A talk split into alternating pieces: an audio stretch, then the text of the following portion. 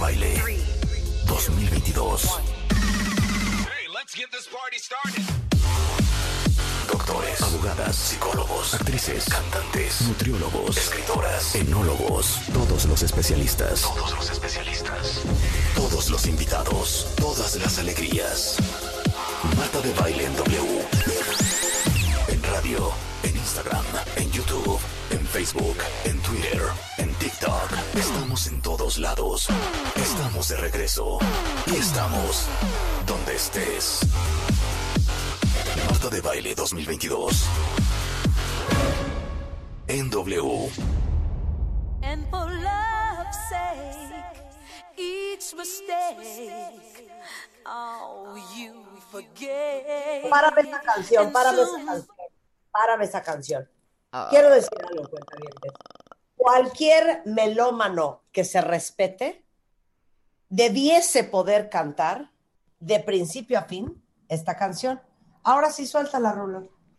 And for love's sake, each mistake, oh, you forgave. And soon both of us learn to trust, not run away. Was no time to play. We build it up and build it up and build it up, and now it's solid. Solid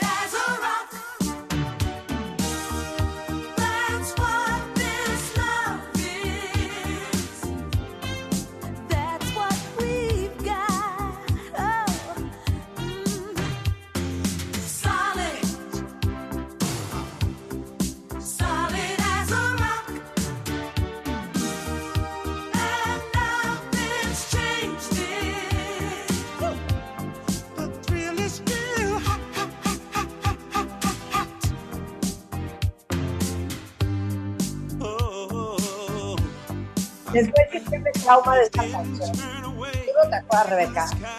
Absolutamente. Absolutamente. La bailábamos. Claro que la bailábamos, pero ve la ¿No es lentitud. La velocidad a la que bailábamos en los ochentas.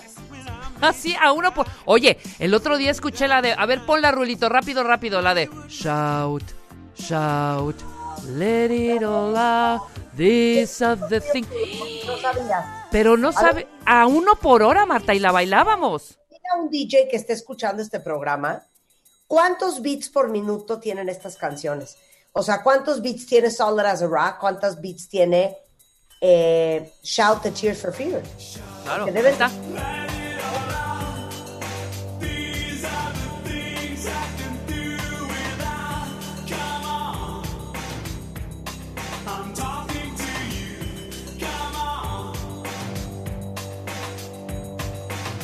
Tiene 98 beats por minuto. ¿Cuánto? Esta de 98 beats por minuto. 98 beats por minuto. ¿Es una tortuga esta canción? Es una tortuga esta canción. ¿Sí? A ver, ¿qué se baila ahorita? ¿Qué se baila ahorita? Dime una canción. A ver, Rulo, échate uno de estos de, de- de música moderna que los muchachones bailan en la disco. No, pues la chona, oye. o sea, ya con la chona, ¿sabes? No, no, no. O sea, de estas rolas que ahorita baila la gente, que no sea reggaetón, por favor. Sí, claro, no, la chona no es reggaetón. Pero, por ejemplo... ¿Qué es eso? Pues Ah, Doja Cat. Doja Cat. ¿Cómo se llama esta canción? ¿Eh? Say so per minute. Ajá, a ver, 111. O sea, 111. entre 98 y 111 hay un mundo de diferencia. Ajá, y te voy a decir una cosa, esta de Doja Cat es tranquilita. O sea, es... No, ¿Sabes? O sea, Pero normalmente estarías bailando como a 120, 125 beats por minuto las canciones que están más prendidas. ¿no? claro, claro, por supuesto. No, No. pero... Ponme, ponme, ¿sabes cuál ponme? Alive and Kicking de Simple Mind. Mira, a ver esta, para esta. todos los bailadores con esta rola que dice. Un, dos, tres, cuatro. ¿Ve? A ver en cuánto está esa. ¿Cómo se llama, Rulo? ¿Cómo se llama esta canción? El sonidito. A ver, mídela. Mídela, mídela, mídela. ¿De los hechiceros? Sí. Ah, son 154 bits por minuto. No, imagínate.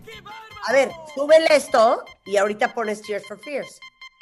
Un, dos, tres, cuatro. Y esto es. Hechiceros. Ok, ahora, Ahora shout. ¿qué bailamos en los 80? A ver, es que con esto abrían la pista del Magic. Con hombre. esto abrían. Corríamos a bailar no sé qué, no sé cómo. Tú oías los tin, tin, tin, tin, tin del principio de esta rola y ya era ¡Wow! Y ya estabas en la pista. Claro, por supuesto, en los ochentas. Es que no lo puedo creer. ¿Qué No tal? ¿Qué tal? O Y sea, así todas, ¿eh? Solid as a Rock era como para bailarla de calmadita, pero no, la bailamos. Ahora, claro, y por supuesto, y pon, pon Fantasy de Earth, Wind and Fire, Rulo, para que veas que esa era la prendida así de Fantasy, Fantasy. Y poníamos y entra y ve, ve esa lentitud A ver. y ahí decíamos ¡Wow! ¡Vamos a la pista! ¡Tráete tu drink, Marta! Y corríamos a la pista súper prendidas, ¿eh? Y así empezaba.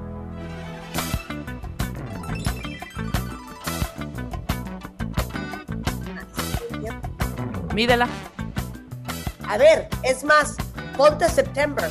Uy, September no es una canción rápida. ¿no? También la bailábamos. Bueno, hasta el día de hoy, pero yo más que hoy ya la hicieron. Ve nomás. Vean la velocidad. Son, les voy a decir cuántos son. Bueno, está menos grave. 125 bits por minuto. ¿Cuánto? ¿Siento qué? 125. 125. A ver, súbele. Bueno, pues esto bailábamos. Pero esa sigue prendiendo, ¿no? La escuchas hoy y te paras porque te paras. A ver, dilo. Sí, pero Julio, eh, a esta velocidad no. Te paras A con las, ver- los, eh, los remixes. Súbelo. Ah, bueno, sí, cierto.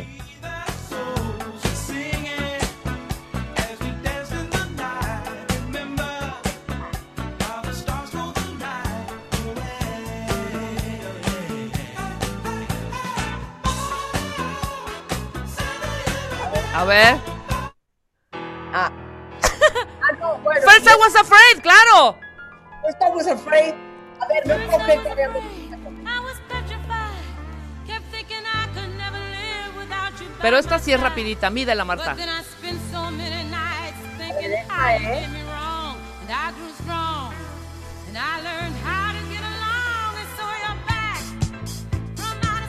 A ver, 117 minutos. Sí, es lenta. Más o menos la velocidad de la de Doja Cat.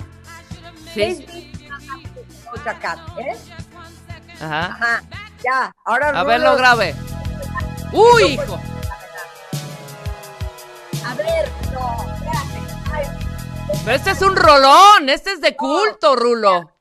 este es de culto. Espérate, déjala. De Déjala. hecho, esta sí era de calmaditas. Sí Claro.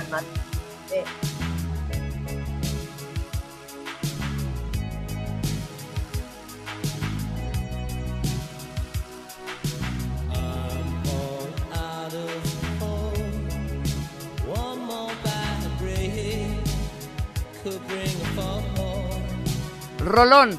Pero esta era de 3 de la mañana, no de 12 de la noche.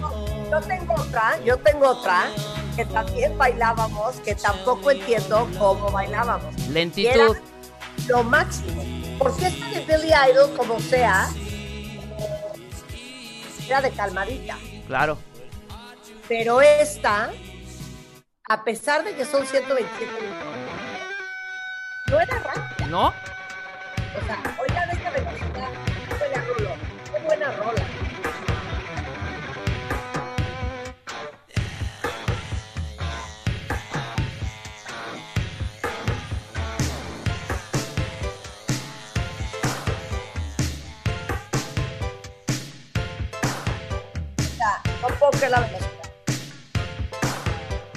nos movíamos cuando estábamos bailando cuenta que tenían que manifestarse los que tienen nuestro bueno de edad. Pero a ver, ¿y esta? ¿Qué me dices de esta? Hija, es una gran canción, pero también es una lentitud. Es una lentitud. Lentitud y la bailábamos. La, la amo. 99 por minuto. Escuchen, Oigan, cuentavientes. Ahí ya estábamos. ¡Wow! Claro. Era lo bonito, que no nos sudábamos. Exacto. Más que nada. Ve nomás.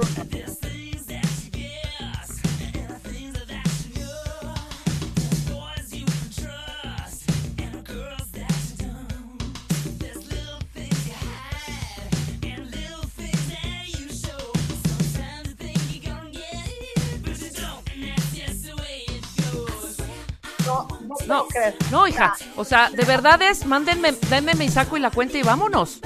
A ver, a ver.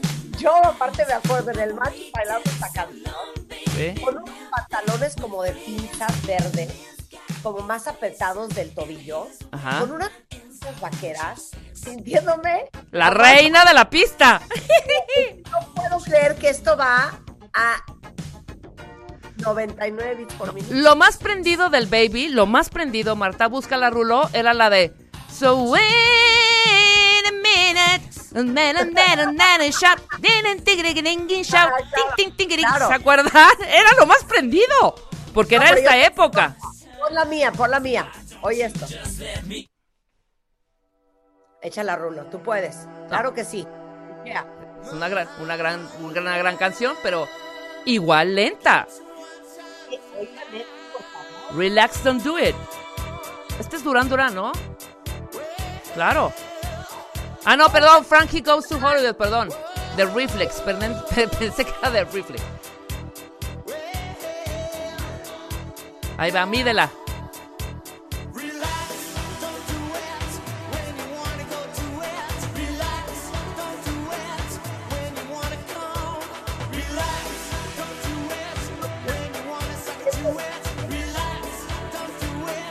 Bueno, No puedo creer.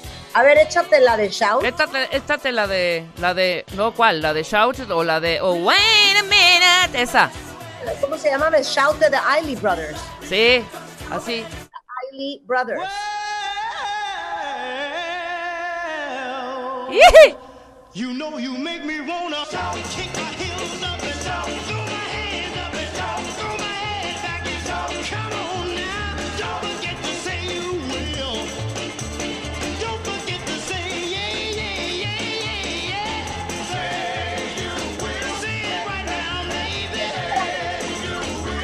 Esto era lo prendido del baby, güey. Pero a ver, entonces, ¿se acordarán de esta? A ver. Claro.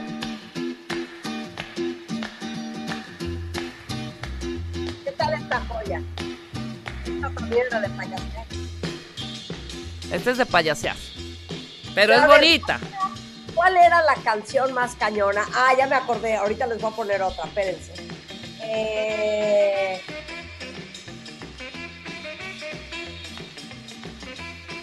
A ver si te acuerdas de esta, que también no entiendo cómo la bailábamos. A ver, No, suéltala. Ya la última para entrar a nuestra sección que la gente está volviendo loca. A ver. A ver, échala, échala. ¡Uy!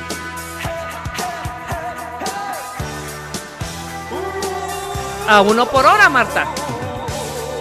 Lo más prendido es el hey, hey, hey, ¿eh?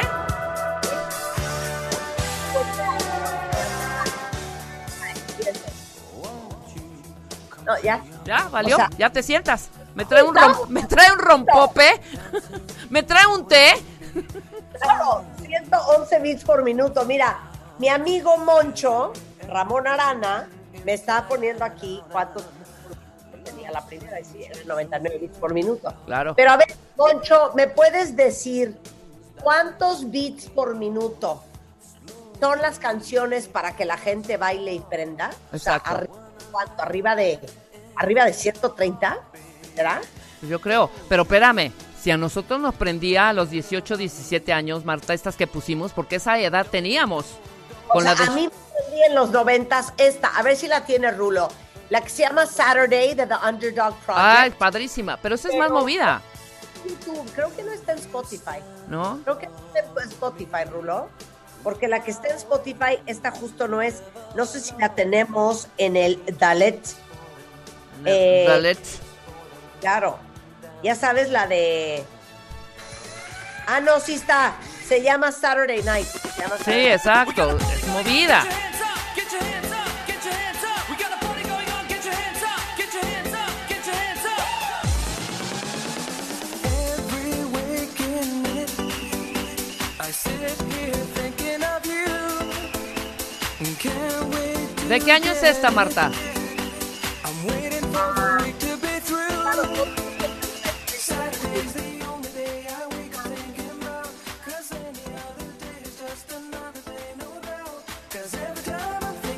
You, thoughts go through my mind. Es 2002. No, claro, no, hija. Los beats cambiaron radicalmente de los 80s a los 2000s. Es más, en los 90s ya empieza a ser como mucho más rápida la, onda de, la, de, de los beats, la bailada. Pero qué impresión. Ahí está, esta es la, esta es la chona. Mira, esta es la chona. ¡Ay, ay, ay, ay! Claro, ve, vea cuántos beats va. A ver, mídela, mídela, mídela.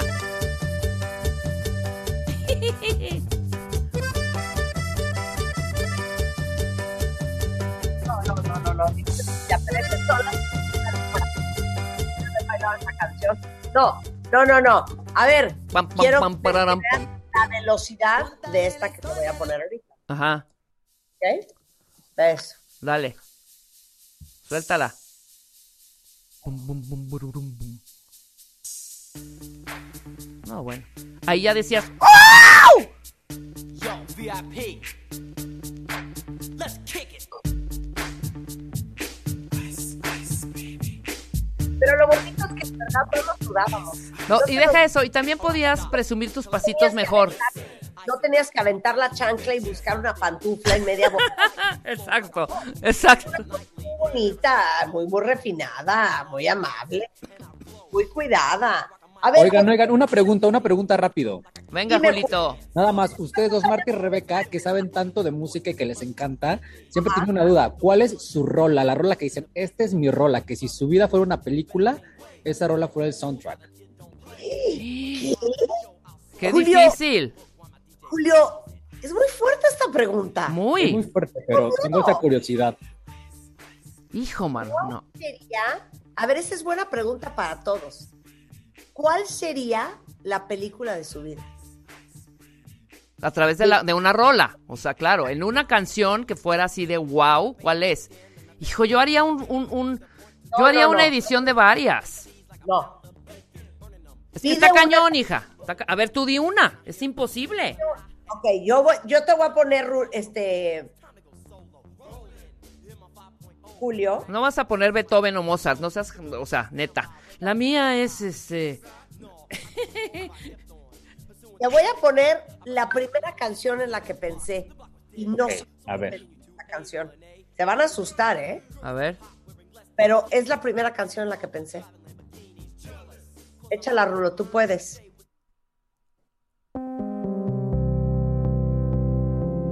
Es una gran rola, hija, pero. Da para abajo.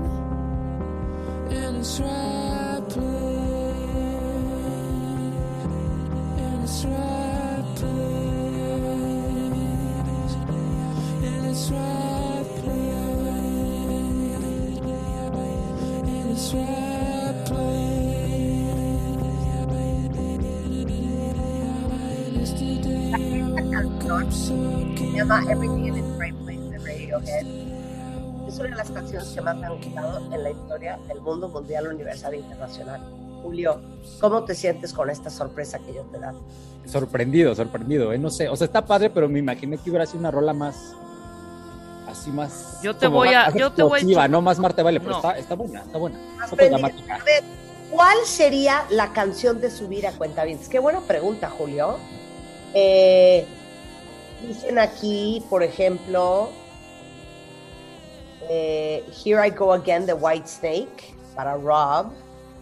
Alguien más dice Subdivisions de Rush. Ujú. Radiohead, Mitsuga. Eh, Beautiful Day de U2.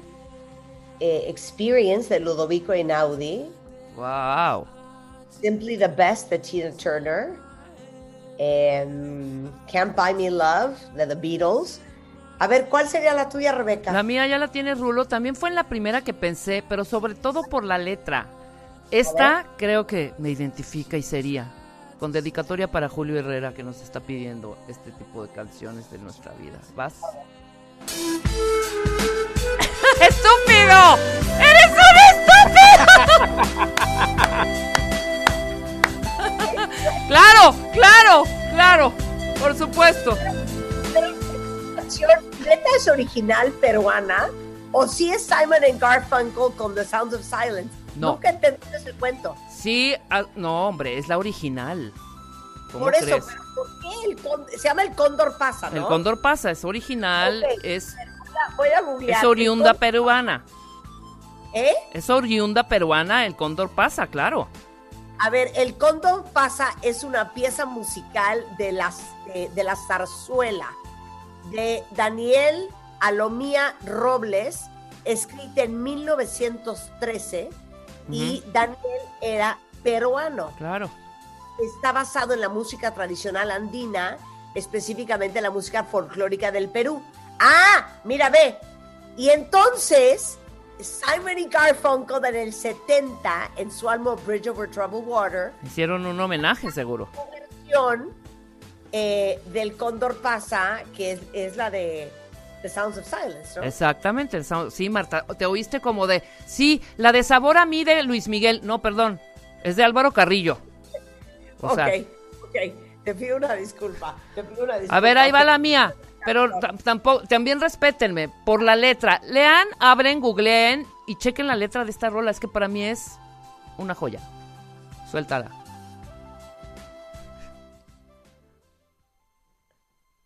¡Oh!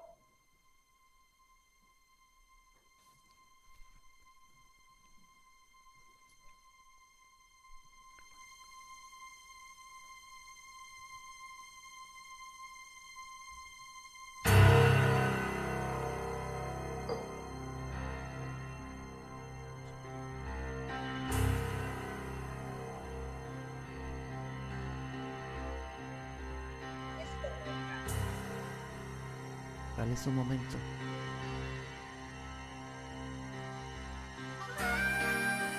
Supertramp.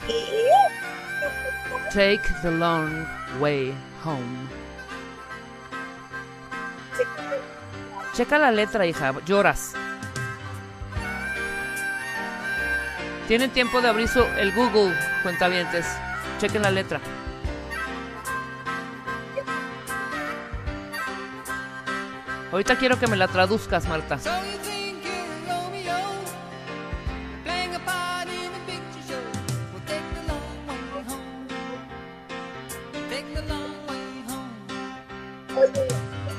Ese- You're the joke of the neighborhood. Oye, te digo una cosa. Es preciosa la letra, ¿eh? No, pues con tu canción de Radiohead pensaría que te vas a matar en un minuto más. No, una cosa. Yo quisiera, pero es que me siento bien presionada siempre por ustedes. Un día, poner tres horas de música, pero sin plan.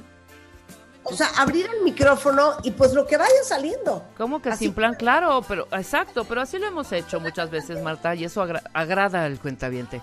Gracias al cuentaviente, pero a Gracie Lavem Ajá. le voy a dedicar esta canción que me recordó su existencia y que es una cosa espectacular. No, quiero nada más aclarar que no me quiero matar, Ajá. pero sí es una de mis top canciones de la historia y también es la de Gracie Lavem. Wow. Esta es una canción compuesta en 1986 por Lucho Dalla y dedicada al tenor Enrique Caruso. Y esta es la versión de Caruso en voz de Pavarotti. Wow. La rula.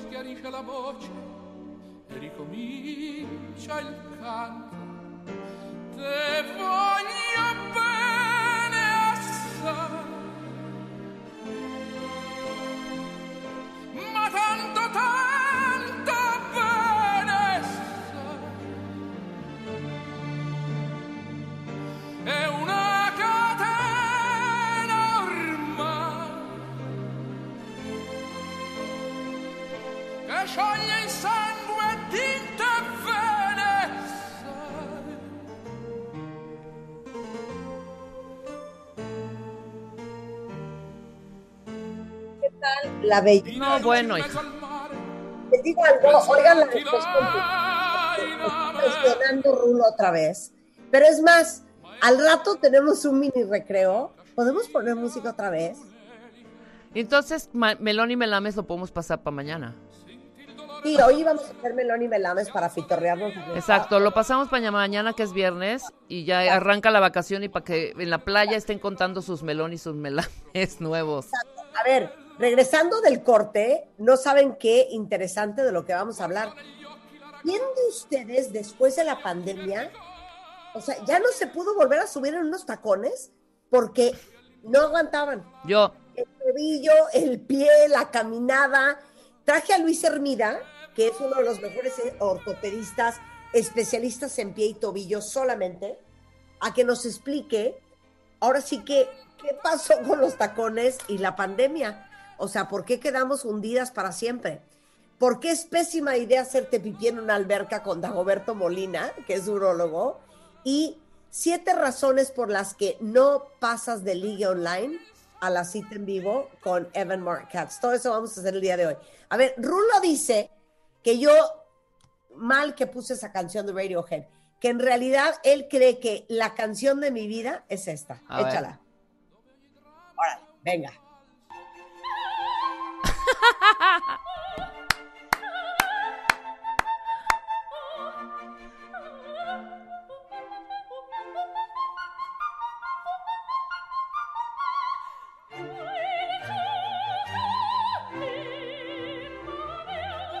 No, me vale, me vale. Quítala, Rulo, quítala, quítala, quítala. Me vale, me vale, me vale. Haz la voz en este momento. Y te voy a dar el tono yo. Ajá. Es más, te voy a dar uno más, más, más grave para que.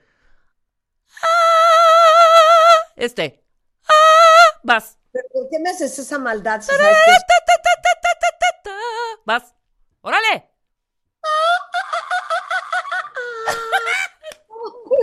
¡Otra vez! ¡Otra vez!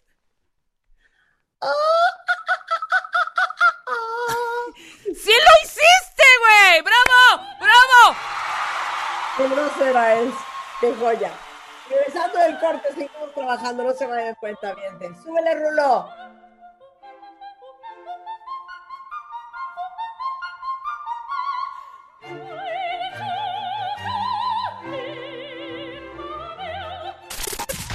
Escuchas a Marta de Baile por W Radio 96.9.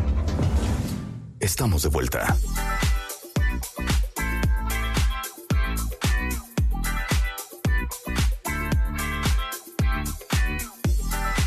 Estamos de regreso en W Radio y seguramente, y quiero que se manifiesten, todas las que post pandemia ya lo del tacón no se está pudiendo, ¿eh? Y te voy a decir una cosa, Luis Hermida. A nadie le duele esto más que a mí. Porque yo podía caminar en tacones, no les estoy exagerando, cuentavientes, cuadras y cuadras de 18 o 20 centímetros, sin ningún problema, con plataforma y sin plataforma. Pasó la pandemia que no la vivimos en pantuflas, en tenis y en chanclas. El otro día me puse unas botas mías de tacón enormes y a los 25 minutos casi me muero. Y sé que esto es algo que le pasa a muchas mujeres. Luis Hermida, que es médico cirujano, especialista en cirugía ortopédica, entrenado en cirugía de pie y tobillo en el Hospital Italiano en Argentina, en el Hospital General de Cataluña en Barcelona, en el Union Memorial Hospital de Baltimore, expresidente de la Sociedad Mexicana de Medicina y Cirugía de Pie. Lo suyo, lo suyo, lo suyo. No es la rodilla, no es la cadera, no es el codo, es el pie y el tobillo. ¿Me das razón? ¿Qué pasó? Gracias, Marta, por la invitación. Esto, sin duda, es una de las cosas que más han acercado pacientes al consultorio y es la modificación de la actividad física y del calzado. Y tercer factor, la modificación del peso corporal. Pero los dos primeros, lo más importante. A ver, explica. Un tendón de Aquiles, unos gemelos, unos isquiotibiales, que son eh, músculos y tendones que vienen desde, desde el muslo hacia la rodilla, de la rodilla hacia, hacia el tobillo, estuvieron acostumbrados a cierta actividad física pre-pandemia, ¿Sí? a cierto calzado con un tacón de 3, de 5, de 18, etcétera, y así, y así la gente desarrollaba su actividad. Viene la pandemia, necesariamente cambian el calzado, bajan el tacón o lo eliminan por completo. Haces otra actividad, caminaste menos, mucho menos. Claro. Subiste a lo mejor un poco de peso o mucho. El tendón de Aquiles, los gemelos, la fascia plantar, que ya hemos platicado de ella, estaban acostumbrados a cierto estrés, a cierto nivel de elasticidad, y esto cambió radicalmente. Y cuando tú reincorporas o quieres reincorporarte a tu actividad previa a la pandemia, entonces estas estructuras agarraron una nueva memoria y dicen, sí, cómo no, lo voy- no puedo. No puedo. Claro, porque aparte, esa memoria que tenían, pues la llevábamos entrenando años de años, porque en los ochentas, o para muchas en los noventas, cuando empezamos a usar tacones por la edad, pues empezamos seguramente con tacones de 5, de 6, de 7, pero cada vez los tacones han, han sido más grandes y el pie tuvo muchos años para acostumbrarse y obviamente no es lo mismo pasar de un tacón de 7 centímetros a pasar de, es más, hasta lo voy a postear, de este tacón a este tacón, que ahorita les posteo el tacón que le acabo de enseñar a Luis. ¿Qué tal este tacón? Sí, ahorita, voy a bueno. cuánto mide. ahorita voy a ver cuánto mide. Pero, y obviamente en la pandemia estamos todos en flats y en chanclas y vete de 0 a 100 en un día, pues es imposible. Pero entonces quiero que expliques, cuando uno se pone este tacón, ¿cuántos, digo, cu- cuáles son los cambios que hay en el pie? A ver, explícame de los ligamentos, del talón de Aquiles, qué es todo lo que pasa cuando te metes un tacón. Cuando te pones un tacón, a grosso modo, transfieres toda la carga al antepié, a la bola del pie, o sea, al metatarso, ¿no? Y entonces el talón carga menos, sí carga, pero menos. Y el tendón de Aquiles se acostumbra a trabajar sin estiramiento, sin tensión o con poca tensión. Sí. Eh, por eso el dedo gordo en alguien que utiliza muchos tacones y que además tiene alguna patología del dedo gordo como es un juanete o un alux rígido, que es un desgaste del dedo, lo toleran cada vez menos por la presión y la posición antifisiológica de esta articulación. Pero directamente, respecto al dolor de pie por uso del tacón tiene que ver más que nada en alguien que usó mucho tacón por mucho tiempo, como dijiste, Claro. y de repente lo deja de utilizar. ¿Por qué? Porque el tendón de Aquiles y los gastrocnemios y el sóleo, que es el tríceps, el chamorro, digamos, ese gobierna al pie. Y entonces si lo tienes acortado por muchos años de no estirarlo y de repente le exiges que se estire, impacta el pie. ¿Qué hace? Lo hace moverse muy poquito hacia arriba, muy poca dorsiflexión. Y esa dorsiflexión es necesaria para caminar eh, normalmente. Y cuando no usas tacones, caminas más cercano a lo fisiológico y tienes este límite. Y por eso tienes dolor difuso en el pie. Ok, ¿qué vamos a hacer? O sea, no podemos renunciar a los tacones, te lo quiero informar desde ahorita. Yo sé, es, es la guerra perdida y ni siquiera es una guerra, pero eh, lo que tenemos que hacer es una tregua con estos pies. Ujú. necesitamos hacer algo y es una consulta recurrente en estos tiempos en, la- e, en el consultorio. Lo que hay que hacer es recurrir al uso moderado de un tacón. Si usaste un tacón muy, muy alto Ajá. y luego bajaste en la pandemia, ahora en tu regreso no debes intentar regresar al tacón altísimo. Regresa a un punto medio. O sea, ¿qué hago con mis zapatos nuevos? Ya se los posteé. ¿Qué hago con esto? Ahora, ese zapato que acabas de postear sí tiene aparentemente muchísimo tacón, pero tienes una buena plataforma en el antepié. Sí, exacto. Y eso ayuda. Eso ayuda, eso no lo hace tan, tan terrible el tacón, tan alto el tacón. Lo que, Son lo- 15 centímetros el tacón de este zapato. ¿Cuánto? 15 centímetros. Sí, sí es, sí es bastante. Entonces, lo que hay que hacer es dar una rehabilitación a este pie. La terapia física funciona, ya sea con un terapeuta físico, ¿y en qué consiste? En dar masaje y estiramiento a la fascia plantar, ¿no? Que es toda tu planta, y a todo el sistema del tendón de Aquiles. Ahora, ¿qué ibas a decir? Además, o utilizar algún tipo de soporte. Hay unas cinchas metatarsianas que es como una fajita para el pie. ¿Cómo? Lo consigues muy, muy fácil en, en internet o en una casa ortopédica. Haz de cuenta que es un cinturoncito que se pone en el medio pie, ¿no? Y eso lo que hace es cargar la fascia y relaja todo este sistema que nace desde el tendón de Aquiles hasta la planta. A ver, lo voy a mandar a comprar. ¿Cómo se llama? Eh, cincha metatarsiana. Si quieres, en, en- en un ratito te lo, te lo mando en un mensaje y lo puedes poner. O sea, con ese zapato que posteé, ¿puedo usar una cincha, me- me- una cincha metatarsiana? No, es más bien para utilizar un calzado más bajo, que es como se manifiesta más el dolor. Híjole. A ver, Sí. qué cosa más fuerte. Ahora, dime qué le pasa al tobillo con los tacones.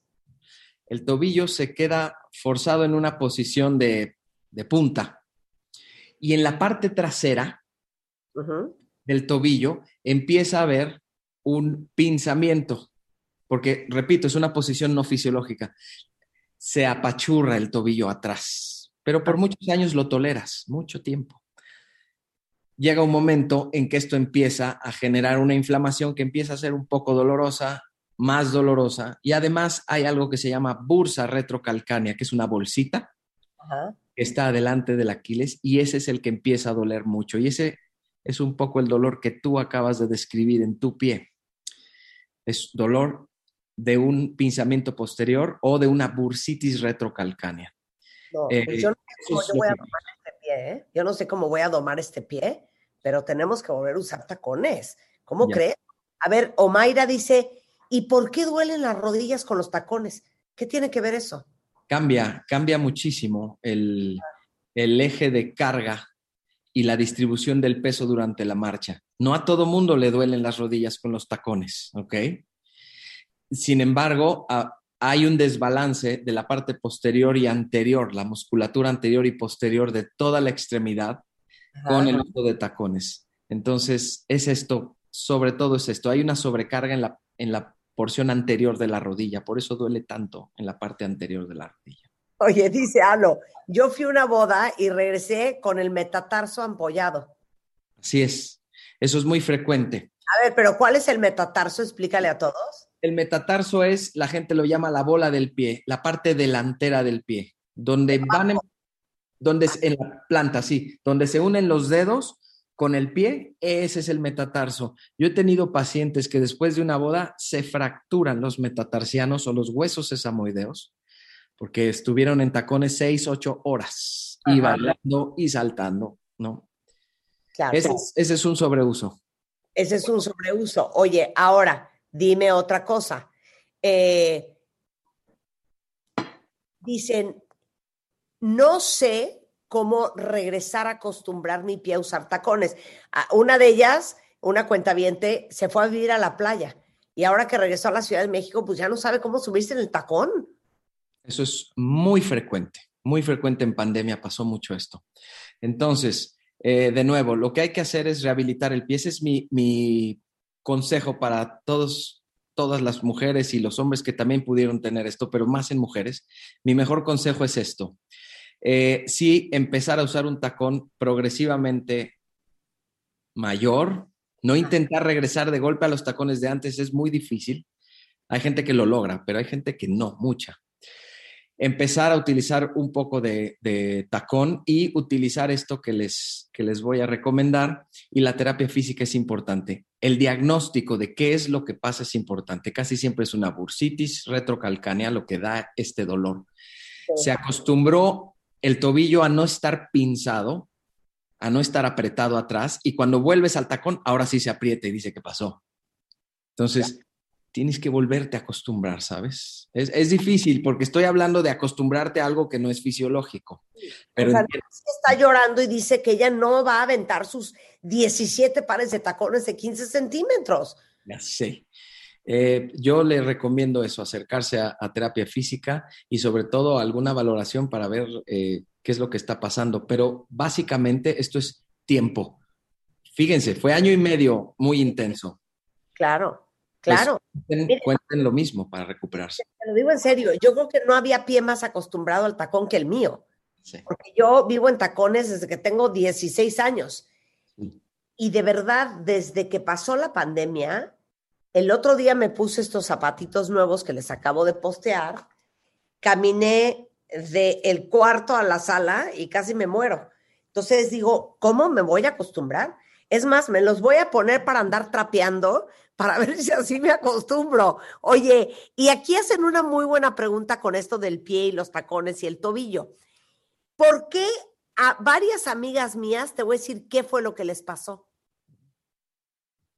Les dieron unos calambres en las pantorrillas después de haber usado el tacón que querían cortarse la pierna. A ver, ¿qué tiene que ver el tacón con los calambres? Mucho, mucho que ver. Yo soy una. Eso. Cañón. Calambres espantosos después de este tiempo sin tacones. Y al ponérmelos otra vez, Doc, en las pantorrillas, pero haz de cuenta que me estaban dando infartos en las pantorrillas, ¿eh? De infarto el dolor horrible. De acuerdo. Entonces, eh, qué mal. Cuando tú vuelves a una posición del pie que no tienes desde hace mucho tiempo, se desacostumbró tu pierna y tu tobillo y tu pie. Cuando te vuelves a poner tacones, no tienes la misma fuerza para mantenerlo y el gemelo y el sóleo, los gemelos y el sóleo, el tríceps, el chamorro, se empieza a activar de una forma muy diferente a como se activaba sin tacones y esa hiperactividad empieza a dar los calambres, ¿ok? Eso no es falta de potasio ni nada, es más bien una sobreactividad. Es como si te vas al gimnasio un día cuando antes no lo hacías y le metes dos horas. Vas a acabar adolorida, con calambres, con, con horrible. más láctico, ¿sí? Horrible. Es volverse a acostumbrar. Es, hay que hacer un programa de reacondicionamiento a Exacto. nivel. Es que no sabes el dolor, Marta. El dolor es en la pantorrilla. ¿Qué va a ir uno a tomar terapia para ponerse tacones otra vez? Pues No es que sea sí. doctor. No, serio. no. Es, lo que tienes que hacer es empezar a utilizarlos de a Ve nomás. más altos. No, es que eso también es muchísimo. Tómale una foto, tuiteala y súbelo. ¿Ya lo subiste a Twitter? A ver, ya, ya lo subí, pero Eso tomen es, eso es- eso es gigante. O sea, también, a ver, screenshot. voy a decir algo. Voy a decir algo este, en favor de la salud de los pies. Ese calzado es antifisiológico. O sea, eso es mucho. Es mucho. Sí, sí, es much. No ves, por favor. Rebeca, ¿ya tomaste foto? Ese Ya, ya tomé yo. Ya, ya tiene Julio la foto. ¿Cuánto También te- miden esos tacones? 15 centímetros. Tenemos que estar conscientes de esto, ¿ok? No podemos volver rápidamente, pero también es un calzado que hace que el pie esté en una posición anormal y de repente ya regresaste a una posición más fisiológica en pandemia, a la fuerza, y regresas otra vez a acostumbrarse. No digo que con fisioterapia vuelvas a usar tacones, que no se me entienda así. Simplemente que acostumbrar todo tu pie, 28 huesos, a la nueva posición o a la reciente posición va a tomar tiempo. Por eso digo que sea un poco más progresivo, porque no empezaste a usarlo hace 20, 25 años, pero ya pasaron esos 20, 25 años. Hay que, hay que entenderlo así. Claro. Es, va a ser cuestión de volvernos a acostumbrar. Yo ahorita ya me puse los zapatos, ya los traigo puestos, ya no me los voy a quitar porque voy a ensayar. Oye, ahora, dices tú que conoces el pie y el tobillo como nadie, que las pantuflas y las chanclas tampoco son tan buenas. Bien, A ver, no, no son tan buenas para alguien, ojo, que tiene A, corto el Aquiles o el gastrocnemio, pero vamos a dejarlo muy sencillo, corto el Aquiles, o alguien que está acostumbrado a utilizar tacones la mayor parte del tiempo, la mayor parte de su vida, y de repente se va a la playa o, como en pandemia también hubo, al revés. Dejaron de usar los tacones y empezaron con dolor de pies tremendo. ¿Por qué? Acostumbrado a tener cierta longitud del tendón de Aquiles, lo estiras para, en vez de un tacón, irte a una chancla, una pantufla plana, y empiezas a tener dolor por estrés del pie. Por eso, en los pacientes que tienen corto el Aquiles o usan o están acostumbrados a utilizar mucho tacón, la chancla, la pantufla, no la recomiendo porque le va a dar dolor, dolor y dolor. Les recomiendo utilizar una pantufla o una chancla con un poquitito de tacón. Estoy hablando de a lo mejor dos centímetros, que es nada, pero plano, plano, no es buena idea. esta es mi chancla, miren. Mis chanclas son unas UG, ¿y qué será esto? Como sí, como dos centímetros, ¿no? Pero ¿cuánto mide adelante? Fíjate, eso es importante. Igual. Ah, Pues es, es- es casi, no, sí tiene un poco de tacón, sí tienes. Es eso, es eso, Sí. ¿sabes? Con eso ya la armamos. Oye, dice aquí una cuentaviente. eh, tengo una cosa que se llama neuroma de Morton. ¿Mm? ¿Y qué relación tiene eso con los tacones? ¿Y qué es? El neuroma de Morton es un nervio en el pie que se hace gordito, que realmente se llama una fibrosis perineural. ¿Y qué pasa con esto? Da sensaciones de dolor eléctrico. Cuando utilizas un zapato apretado, vas caminando y el dolor empieza a crecer, a crecer, te tienes que quitar el zapato y te tienes que sobar el pie. Y es un dolor muy intenso, se calma, pero vuelve y vuelve y vuelve. Es, es un problema eh, incapacitante muchas veces.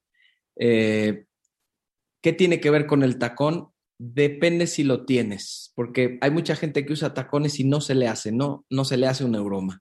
No quiere decir que el tacón provoca directamente el neuroma, no, esto no es así. Pero si tienes un neuroma y usas tacones, lo más probable es que se vaya a agravar, porque mientras más se apriete el pie, mientras más estrecho sea el zapato, este nervio se va a hacer más gordo y más síntomas vas a tener.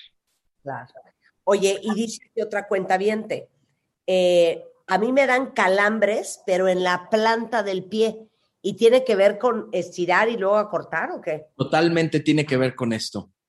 Eh, estos calambres seguramente se le calman usando un poco de tacón o con una plantilla. Y cuando usa el- un zapato muy plano, ahí es donde vienen los calambres. Esta es una de las consecuencias más frecuentes de haber dejado los tacones. estos calambres y pueden llegar a ser tan incapacitantes como no poder pisar. Así de, de intensos son. Y aquí sí lo que hay que hacer es la terapia física, que es relajar la fascia, que puede ser con un rodillo congelado, ¿no? Yo les digo una botella de agua al congelador y rodarla, ¿no? En la planta. Esta cincha metatarsiana y estiramiento y con un fisioterapeuta, obviamente. Claro. Mira qué bien hizo Normiux. Dice, yo lo veía venir y entonces dije, pues no me voy a bajar de los tacones. Y pasó toda la pandemia en taconada para que no se le desacostumbrara el pie. Muy bien, Normiux. La Muy bien. sí. La verdad que sí, lo hizo bien. La felicito muchísimo. Bueno, Sí. entonces, ¿qué es? Empezar a ensayar con los de 5 centímetros, luego con los de 8, luego con los de 12 y luego con los de 16. Así es. Uy, Pues no, sí. Marta, ya quita eso. Los de 16 ya no. Ya no, No, Además, ya no estamos en edad tampoco. Vas a tener un problema ahí en la cadera en unos cinco años. O sea, impresionante. A ver, eso es interesante. Un día me dio un dolor en la cadera Ujú. Y mi fisioterapeuta, nunca fui al ortopedista, me dijo que tenía como bursitis. Y fue después de haber hecho un video del lanzamiento de la última colección en octubre de Marta de Baile por Ivonne. Y como me la pasé contoneando la cadera, aquí era un dolor como donde se une el fémur con la cadera en la parte de afuera, horrendo. Y yo creo que eran los tacones, Tenías tacones muy altos. altísimos. Sí. Es que cambias completamente el eje de carga y la forma de funcionar de todo. Oye, pero espérate, no te voy a dejar ir porque dijiste una cosa al principio que yo quiero aclarar. Sí, ¿Por qué hablaste del peso? claro. El peso corporal se multiplica tres veces en tu tobillo y tu pie al caminar. No, un- para ahí, para ahí. No, entonces voy a hacer una pausa y regresando me lo explicas. Aguanta, aguanta. ¿Qué tiene que ver el peso con el hecho de que no estamos pudiendo eh, caminar en tacones al volver con el doctor Luis Hermida? No se vayan.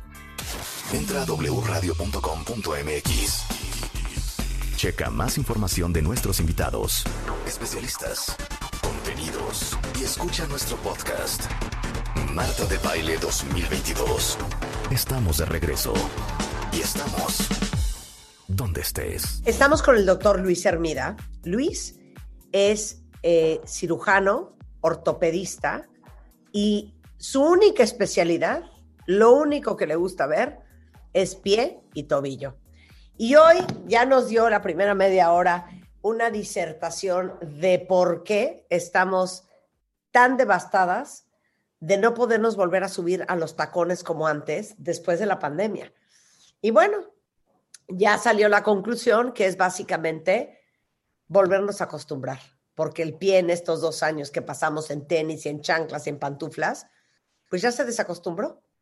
Ahora sí que todos los ligamentos que nos cooperaban cuando nos subíamos a un tacón ya no están acostumbrados y hay que volverlos a acostumbrar a trancazos. Entonces, eh, le preguntaba antes del corte que qué tiene que ver, por qué lo mencionó al principio, el aumento de peso, porque en la pandemia en promedio se subieron entre 8 y 11 kilos, con el pie. A ver, entonces ibas a explicar.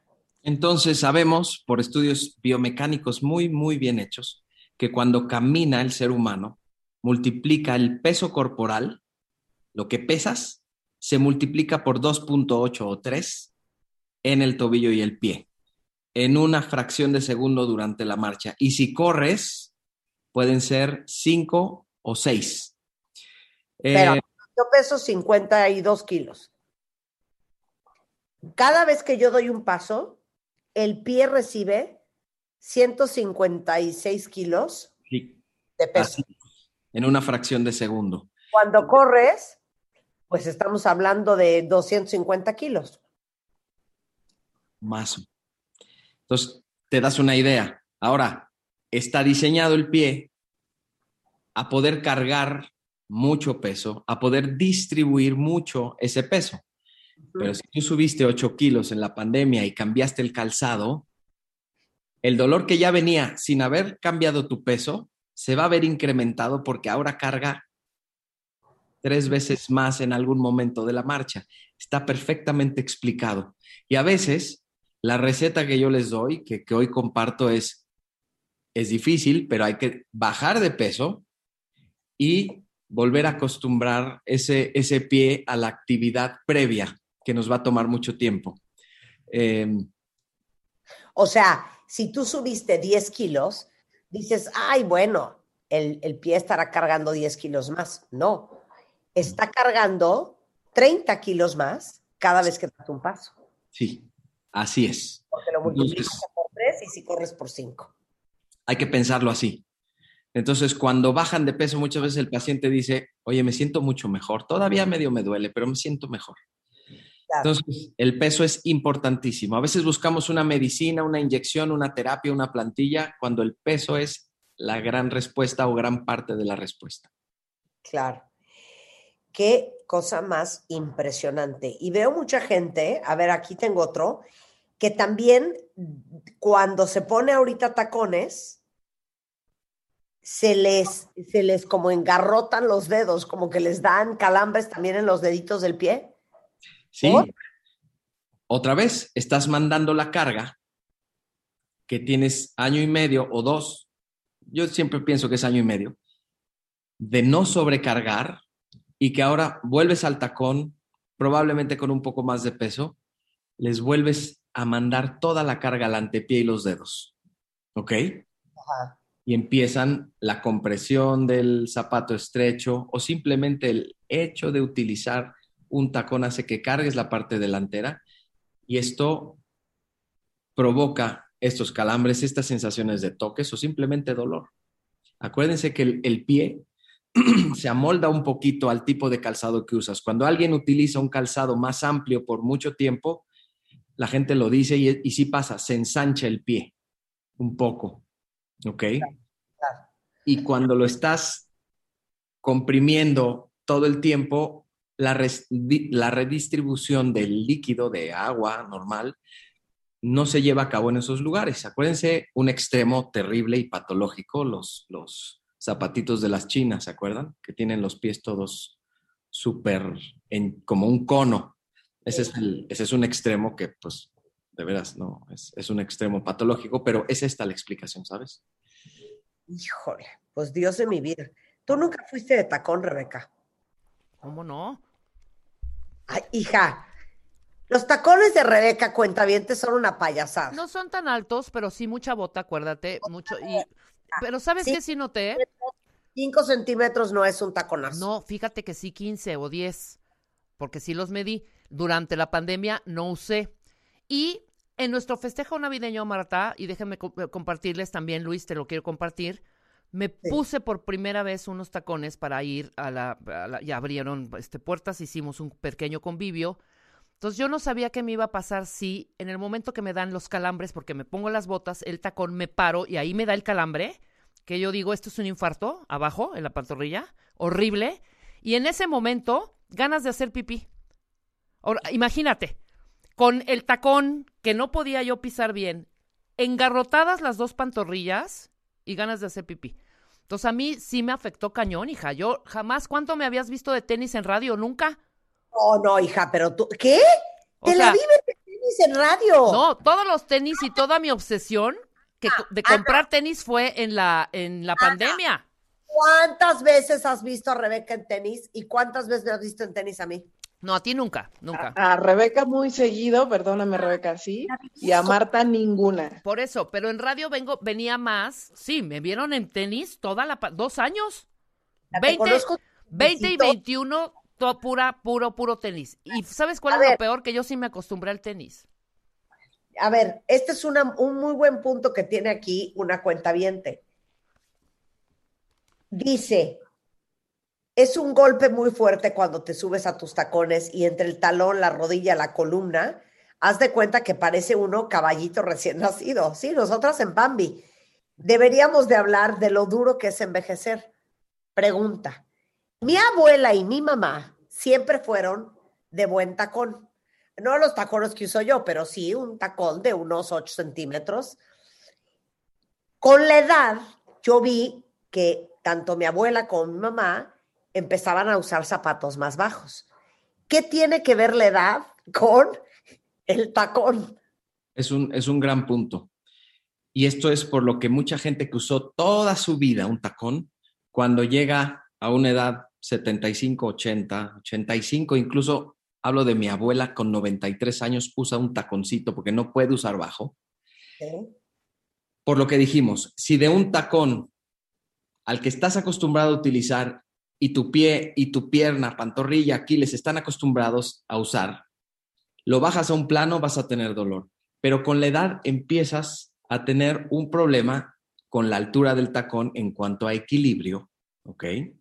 Y en cuanto a dolor posterior del tobillo, probablemente por un sobreuso de muchos años, un kilometraje. Y entonces empieza a haber dolor también en rodillas y en columna, repito, por, un, por una acumulación de desgaste. Y entonces se obligan a bajar un poco para estar más cómodos, pero no pueden nunca bajar al plano. Entiendo perfecto que no puedes quedarte en flats, pero envejecen los ligamentos, envejece el metatarso. O sea, ¿por qué con la edad ya tu pie ya no tiene el, ¿sabes cuál es la palabra que estoy buscando? El pie con la edad ya no tiene el vigor para, para manejar un tacón, porque los tacones hay que manejarlos. Sí, la explicación es, es muy clara. Es la hidratación de tu tendón y tus ligamentos. Vamos perdiendo agua con el tiempo. Y esto vuelve, quiero decir, cambia las propiedades elásticas de ligamentos y tendones. Son menos elásticos. Eso, eso es lo que tiene que ver. Además de que articularmente puede haber desgaste, pero si hablamos de realmente tendones y ligamentos, perdemos agua conforme va pasando el tiempo y con ello elasticidad. Esa es la razón. Y sí, sí tiene que ver. Pues vamos a hacer unas viejitas preciosísimas con nuestros mini tacones de bebés. O sea, imagínate con estos rosas que les posteé a los 65 años. que ¿Cómo crees? Lo peor de todo, cuenta bien, es que voy a tener que hacer una donación porque ninguna de mis dos hijas tiene mi tamaño de pie. O sea, yo soy, yo calzo, yo calzo del 2. Qué horror. El 2 es ya prima hermana de Cenicienta. Y mis hijas tienen el pie mucho más grande que yo. Entonces, no voy a tener cuentavientes a quien heredarle todos mis zapatos. Claro. Voy a- voy a tener que hacer un- una tómbola para todas las que miden entre, entre uno y medio si son sandalias y dos si son zapatos normales. Si usted tiene juanete, dedo en martillo, espolón, eh, problemas articulares, deformidades óseas, problemas del metatarso, acortamiento del tendón de Aquiles, eh, un tobillo frágil, un esguince, Luis Hermida es the man with the plan. Luis está en la Ciudad de México, está en el Hospital ABC en Santa Fe. Si alguien ocupa a un cirujano especialista en pie y tobillo, porque esto es bien importante. Hay ortopedistas, Luis, que ven rodilla, otros que ven cadera, otros que ven, eh, yo qué sé, ¿no? Sí, Cada uno tiene una especialidad. Por eso es bien importante que no es cualquier ortopedista. Tienes que ir con el ortopedista que está entrenado en lo que tú tienes. Si tu problema es la rodilla, pues el que solo ve rodilla, ¿no? sí. Tú ves solo pie y tobillo. Solo y exclusivamente tobillo y pie. Ok, si me doy un trancazo en el codo, ¿me puedes ayudar? Y anota el teléfono de algún compañero que vea codos. Oye, si me caigo y me tuerzo la muñeca, ¿me puedes ayudar? No, Si tengo un dolor en el manguito rotador, ¿tú me puedes ayudar? tampoco. Si de repente iba yo corriendo, me resbalé, caí de sentón y se me jodió el coxi, el coxi, ¿me puedes ayudar? Tampoco puedo. Perdón, no. Si tengo mucho ardor de garganta, doctor, ¿usted me puede ayudar? Sí, no, no. Qué bonito.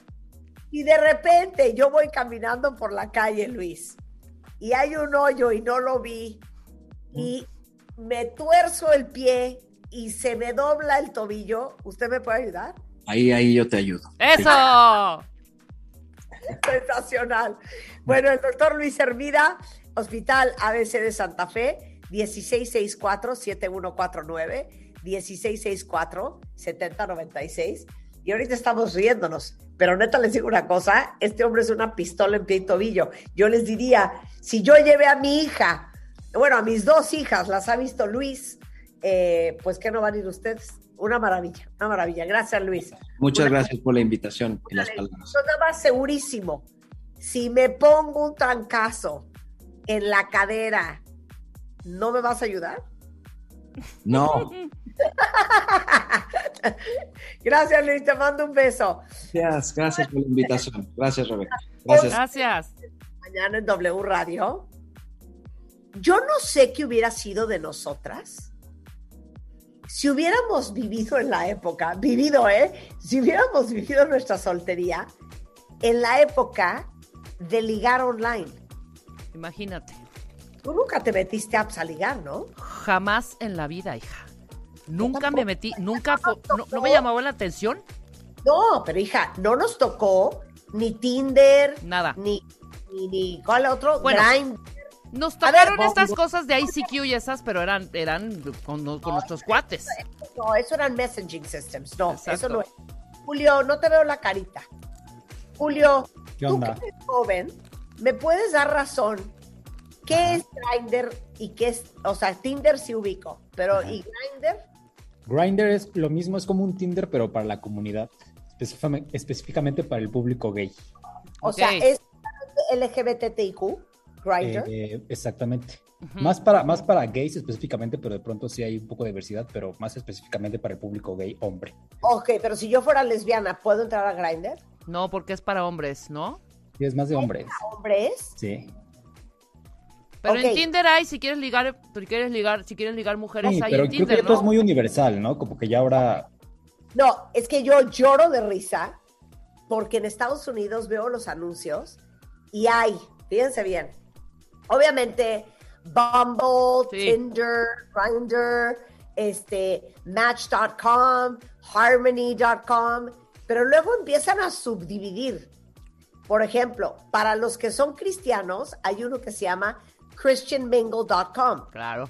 Para los que son como campesinos, granjeros, que trabajan como en ranchos, hay otro que se llama farmersonly.com. O sea, si tú quieres aparearte con un, pues con un ranchero de Estados Unidos, o sea, con alguien que, que los suyos sean las reses, los puercos, la alfalfa, hay farmersonly.com. O sea, está muy segmentado el mercado. O sea, súper segmentado. Ahí entraríamos Rebeca y yo. Si tienes más de 50 años, hay uno que se llama ourtime.com. Ok. Es para gente de más de 50 años. Bueno, hay otra, yo no la he usado, ¿eh? Me contaron, neta. Que es sí. para encontrar, te lo juro, que es para encontrar o un sugar baby o un sugar daddy. Ok. O sea, tú jovencilla y buscarte un sesentón. Exactamente. Sugar daddy. Oye. Bueno, hay uno, no sé, pregúntale a Natalia, ella me contó este cuento. ¿Han oído de uno que se llama, ¿cómo se llamará? Razzie, no. Eh, pregúntale a Natalie cómo se llama, que casi casi tiene que ser por invitación. O sea, que te tiene que invitar alguien más y que casi casi hay actores de Hollywood, te encuentras a gente conocida, pero no puedes entrar así nada más, te tienen que invitar. ¿Cómo se llama ese cuentavientes? Hay que buscarlo. Oye, pero te voy a decir una cosa. Si ha existido antes en nuestra época, no sé tú, Marta, pero nos hubiéramos divertido. Yo me hubiera divertido impresionante, ¿eh? O sea, sí me hubiera metido, pero por supuesto. Pero en nuestra época no existía eso, nada de eso. Te metías a páginas a medio ligar ahí. Se llama Raya. Raya. Ajá. Pero, o sea, que casi, casi te encuentras ahí a, a los güeyes de Hollywood. No, pero solteros. esta ha de costar, me imagino. O sea, yo- aunque sea por invitación, ¿no? Bueno, no sé, según yo, no, no sé. Natalia es la que se sabe ese cuento, pero se llama Raya y si es por invitación y si es súper, tú las traes y si eres un cualquiera, pues cero te van a invitar. O sea, tiene que ser por recomendación. Claro. Y luego, alguna vez que hicimos un programa sobre esto, encontré uno que se llamaba Valenti International. Cobran.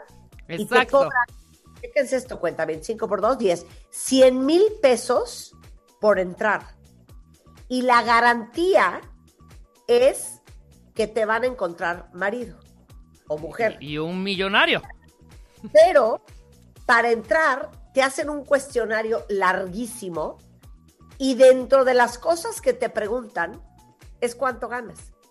Porque si tú no ganas arriba de cierta cantidad de miles de dólares al año, no puedes entrar. Claro, claro, claro. Segmenta, segmenta. Esto se llama segmentación de mercado, claro. Pues esta, esta app de Raya es la donde salió una nota de que una chava en TikTok dijo que rechazó a Ben Affleck, que ahí Ah, andaba Ben Affleck. ¡Neta! Exacto, ¿ves? Es que te digo, hay hasta conocidos ahí. Ay, no, pero qué asco que Ben Affleck esté ahí ligoteando, hijo. O sea, yo aunque fuera Demi Ben Affleck ni lo pelo. varios. Claro, ahora, ¿les puedo hacer una pregunta? ¿Qué? ¿Quién de ustedes ha ligado bien, ya novios o hasta matrimonio online? Eh, Julio, te escucho. Yo sí, yo sí he sacado relaciones largas. Ha sacado, Y de aquí de la dice. oficina, este, Andrea Villanueva de MOA conoció a su actual esposo en La- Y, y Andrea está por tener a su segundo bebé. segundo bebé. ¡Wow! Ahí está. Andrea, ven acá. Andrea, habla No, ya, ya se fue a tener al bebé. Ah, ya se fue a tener al bebé. Pero Yo Andrea, también tengo una muy amiga que igual lo mismo. Ya está casadísima y con hijos. ¿A dónde conoció al marido? En Tinder. No lo puedo creer. Mi amiga en Tinder también. Casada y muy bien casada, lleva como seis años y ya un baby. Bueno, yo no saqué un ligue ni novio, pero mi mejor amigo hoy por hoy, así, y mi amigo del alma salió de Tinder. O sea, como en vez de ligar, acabó siendo tu amigo. Pues no, o sea, salimos, ligamos un ratito y ya después nos hicimos los mejores amigos del mundo. Es que eso entiendan también. Tinder sirve también. O sea, ¿por qué tiene que ser solo, güey? Si no cooperamos o si no dateamos, ya nada que ver. Ve, también es una perfecta network para tener amigos y o para hacer negocios. decir quién de ustedes, cuentavientes, encontró el amor online, porque regresando del corte, Evan Mark Katz, el otro día lo estaba siguiendo en Instagram, y sacó un post sobre las siete razones por las cuales no estás pasando de ligue online al date en vivo. Y de eso vamos a hablar regresando. Entonces díganmelo. Volvemos después del corte.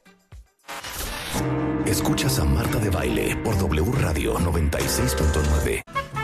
Miren, resulta ser que dentro de todas las cosas que nos han pedido a lo largo de la historia de este programa, una que nunca hicimos era que Marta nos dé clases de cosas.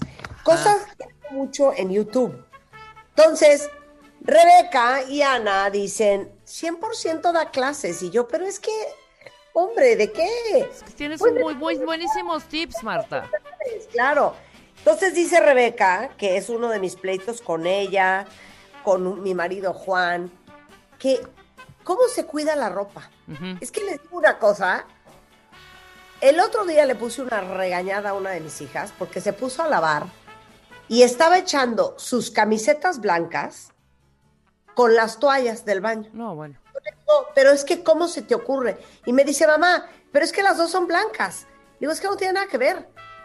Nunca echas cosas delicadas con cosas pesadas. Entonces, ¿qué pasa?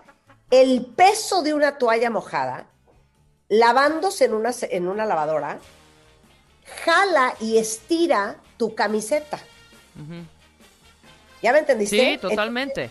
o el calzón o el brasier. Entonces, nunca echas cosas delicadas y estirables, ligeras, como una camiseta, con cosas pesadas. No, Claro. es que, ¿qué, hay ahí? No, el tapete del baño, unas toallas y mis camisetas blancas. ¿Qué ocurre? Le digo. Bueno, esa es una que les voy a decir. Dos, los jeans. Los jeans no se lavan cada vez que uno se los pone, A favor. ¿ok? A ver, dame Es una- no, es una pesadilla, de verdad. De pronto, ¿cómo es po- posible? Esos jeans llevan una semana sin lavar. Pues, Está perfecto. Perfectamente. Una semana, perfecto. decir cuál es la medida. Si ustedes usan jeans diario para un trabajo pesado, por ejemplo, trabajan con jeans en una construcción, en una fábrica, son topos rescatistas, ok, acepto que los laven. Pero si ustedes usan jeans de recreo, la medida es que un jean se debe de lavar cada 10 puestas. ¿Ok? Entonces, si tú te tardas seis meses en ponerte los jeans 10 veces, entonces lavas tus jeans a los seis meses. Claro. Siempre y cuando no se te cayó ketchup en el jean, no está sucio, no tienes ¿No tierra. se, No, me, no tienes se me cayó qué? ketchup, ketchup, ketchup. No, no se me cayó qué? No se te cayó cachup. Eso es Cachup. todo, cachup. ¿Cómo dices tú, Rulo? ¿Cachup? Segundo, los jeans se lavan al revés para que no pierda el color la mezclilla, igual que toda la ropa negra. Buen tip. Los jeans negros, las camisetas negras, todo eso, todo lo que tiene muñequitos, y esta es una clase que le di a mis hijas, todo lo que tiene muñequitos, eh, eh, eh, letras, eh, monitos, la camiseta de The Rolling Stone, todo eso lo van a lavar al revés para que la fricción de la lavadora y la secadora no les arruine el dibujo o la letra o la tipografía o lo que sea que es. Rulo, pon atención porque Rulo lava bien cochino. Es Sí. más, vete al micrófono porque creo que como Rulo es soltero, eh, él apenas está aprendiendo a hacer sus cosas, Que- a hacer su placer. Que nos diga cómo lava sus playeras del Cruz Azul. Exacto. Tus, tus playeras del Cruz Azul, Ajá. Rulo, van al revés. Los jeans van al revés. La ropa negra va al revés. ¿Ya entendiste, Rulo? Sabes que yo he hecho todo al mismo tiempo. Tenis, calzón, playera, camisa, toalla, Todo al mismo hoyo, hombre. colcha, todo. Bueno, la colcha por aparte porque no cabe. Otra cosa. ¿Por qué les encanta estar lavando la ropa? Les quiero explicar algo muy importante. Yo mi ropa no saben lo que me tardo en lavarla. Y les voy a decir por qué. La ropa muy linda trae una cosa que se llama aderezo, ¿ok? Que no sé si ustedes sepan. Pero la tela trae un aderezo. Le ponen un, yo qué sé, un spray, un químico, un algo, para que tenga cuerpo, para que tenga textura, para que esté armadito. Una vez que va a la tintorería y una vez que eso se lava, no vuelve a quedar nunca igual porque pierde el aderezo. Entonces es importante que se lo sepan. Y eso lo aprendí de un amigo mío que tiene una tintorería, que Claro. me dijo, ok, te voy a lavar este vestido de boda, nada más te voy a decir una cosa, va a perder el aderezo. Y yo, ¿va a perder el qué? El aderezo. Esa cosita tiesa, sobre todo de los vestidos muy bonitos, que trae naturalmente de origen la tela eh, de la fábrica. Sí, claro. Entonces, no estén lavando la ropa cada rato. Ahí les va. ¿Te acuerdas de mis blusas equipment, las que me encantaban? O sea, que tienen una caída divina saliendo de la tienda que las comprábamos de todos colores. Adiós cuando se iban a la tintorería, hija. En la tintorería se pierde todo. Se pierde. Ahora, quiero decirles otra cosa. ¿Por qué les digo que no se lave la ropa cada rato? Pierde cuerpo, pierde color, ya el blanco ya es amarillo, ya el color ya no es rojo, ya es como una cosa Rosa. Una cosa fuchsia ahí. No, ya el negro se ¿Cuándo me ve compré una, este palo de rosa?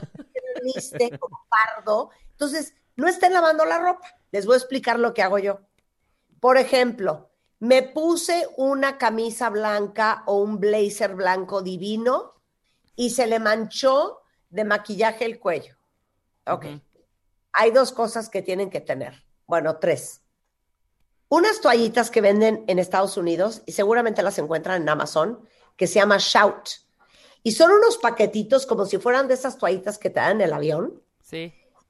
pero nada más para limpiar como algunas partecitas. Entonces, en vez de mandar el blazer a la tintorería y que regrese hecho un trapo de cuarta, yo agarro el Shout, la toallita, y le hago así en el pedacito.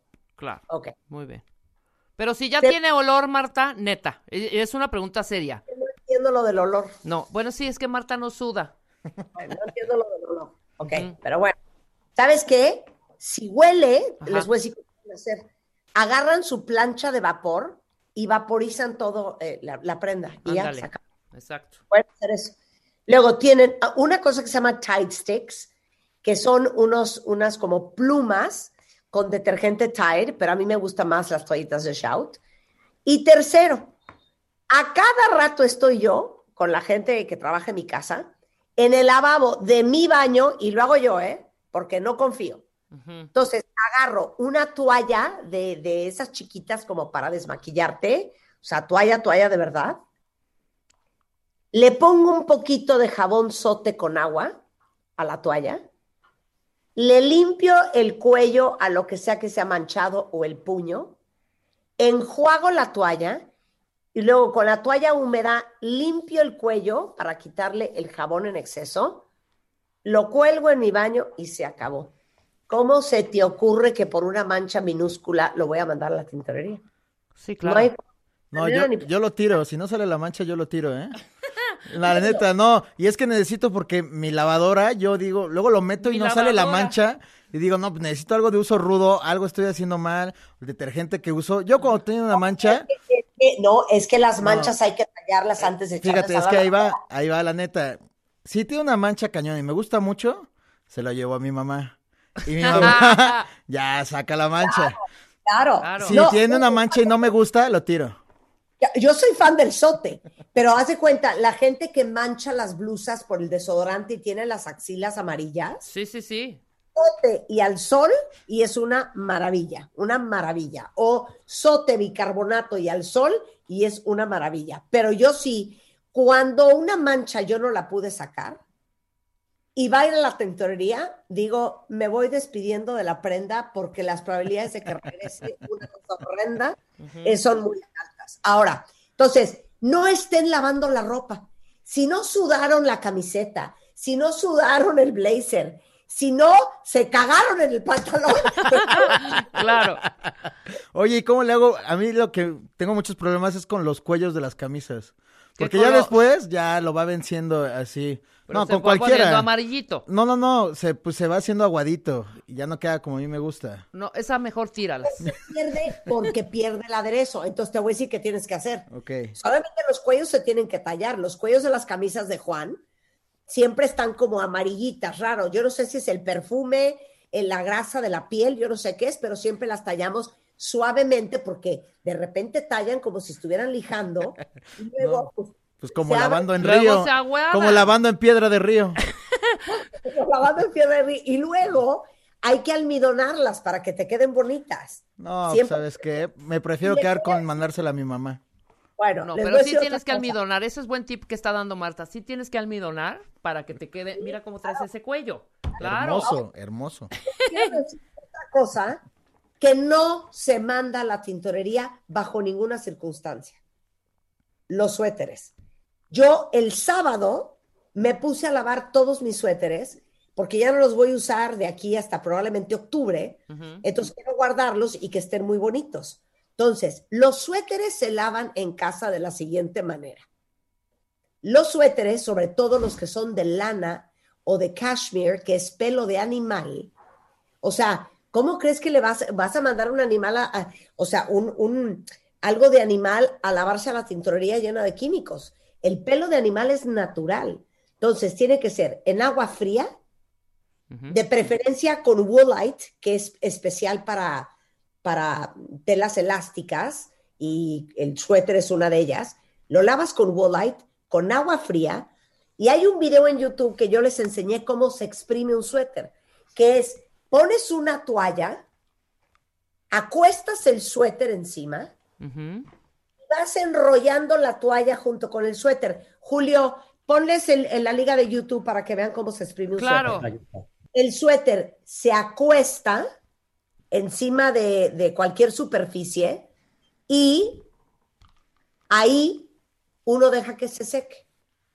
Después, uno va a tomar, es que necesito mandarles una foto, Ok. una piedra, es como una piedra Pomex, pero es negra para quitar las bolitas, porque yo antes los rasuraba, con una rasuradora le quitaba las bolitas pero te vas llevando el pelo. Entonces es mejor hacerlo con esta piedra negra. Ahorita les busco una foto, búscala Julio, mándamela y te digo si es eso. Es una piedra pomas negra. Se llama Sweater Saver. Sweater Saver, y estoy segura que lo encuentran en Amazon. Y una vez que haces eso, ya agarras tu rodillo, ya sabes, como de sticky tape, le quitas los pelos, las cositas blancas, todo, y que te quede el suéter impecable. Los suéteres no se mandan a la tintorería. De acuerdo. Oye, pe- pero cuando te queda, en el caso que tenemos perritos, a mí se me ha pasado que por ahí se El quedan los pelo. pelos de perrito, lo meto a lavar y ahí siguen. Ah, ¿Qué se bueno, hace? con paciencia, que era lo que yo estaba haciendo. El perro de. Nica tiene unos pelos blancos que parecen de cochino y estaba el suéter lleno de pelos. Ahí estaba, uno por uno se los iba quitando. Sí, te los tienes que quitar, Rulo. Ah, no, ¿y a, a qué hora trabajo? Después de hacer eso, ¿a qué hora trabajo? Oye, aquí Campanitas de Belén, Marta te pregunta, Marta, porque además también Pati te dice, excelente tips de lavado de ropa, Marta. Mi mamá me trae bien regañada porque no separo lo de color de lo blanco. A ver, Es que- entien- eh, explícales lo de la separación. A ver, es que les voy a decir una cosa. Los colores sangran, ¿ok? Ujú. Por más que uses agua fría y detergentes para ropa de color, los colores sangran. ¿Por qué creen que la camiseta roja divina que compraron el día 1, al día 45 de haberla lavado, ya es un rojo pardo? Porque van perdiendo color. Sí. Cuando ustedes meten ropa de color con ropa blanca, aunque no se den cuenta, y a veces sí se dan cuenta, el otro día mi hija apareció con una camiseta blanca y era rosa bebé. ¿Por qué? Porque la metió con unos pants rojos. Entonces, como sangran, su ropa blanca se va percudiendo. Y yo siempre que lavo ropa blanca, y me da risa que creen que yo no lavo, bueno, vayan a mi Instagram para que vean por qué traigo el dedo azul, porque me puse a limpiar el maldito tanque del excusado, que le metí una pastilla azul y traigo ahorita el dedo azul. Me fascina el orden, la limpieza y la Sí, organizada no, y yo, la yo tampoco creía cuenta bien, pero una vez que fui a tu casa, estabas lavando la camioneta. Bueno, para que vean. Entonces, ahí les va. La ropa blanca la- le ponen detergente y yo siempre le pongo una medida de OxyClean. Es buenísimo el Oxiclin. Claro, porque eso, entonces pones el detergente en la lavadora más un scoop de OxyClean para que tu ropa blanca esté muy blanca. Y eso incluye las sábanas, las toallas, los trapos blancos de la cocina, tus camisetas, eh, los calzones blancos, todo eso para que la ropa siempre esté blanca, porque no te das cuenta, pero con el tiempo y sobre todo cuando lavas con color, corres el riesgo de que tu ropa se pinte o de que su- tu ropa blanca vaya perdiendo la blancura. Entonces es muy importante hacerlo. Por eso no estén lavando con, con ropa oscura. Ah, y les voy a decir una cosa. Otra vez regreso a no estén lavando la ropa. Hay, ahorita que está muy de moda los hoodies y las sudaderas que traen unos como trimmings, unos bordes, como blanco con una raya azul, con una raya roja Ajá. los echas a lavar y entonces la raya roja se sangra y entonces ya manchó la parte blanca. Entonces, Exacto. yo soy fan de lavar pedacitos. Es más, si van a mi Instagram, hay un vestido, uno, un jumpsuit que traigo que me puse en diciembre, que toda la parte de arriba está lleno de plumas. Y es un jumpsuit, un pantalón blanco. Las plumas están arriba como en un strapless. Cuando acabé esa fiesta, todo el dobladillo del pantalón estaba totalmente negro. ¿Qué haces con un jumpsuit de plumas? Me fui a mi lavabo, pedí que me trajeran sote, metí las dos piernas del pantalón, lavé el dobladillo, Ajá. lo sequé enrollándolo en una toalla con esa técnica que ahorita les puse el video que hice en YouTube, lo colgué y quedó perfecto. Sí, no mandaste todo el traje. Si yo hubiera mandado esa a la tintorería, queda fatal. No. Ahora, les quiero decir otra cosa. Regreso a los jeans. Los jeans no se planchan. Y les voy a dar otro consejo. Rulo, pon atención, para que no andes todo cochino. La ropa se dobla caliente. Ajá.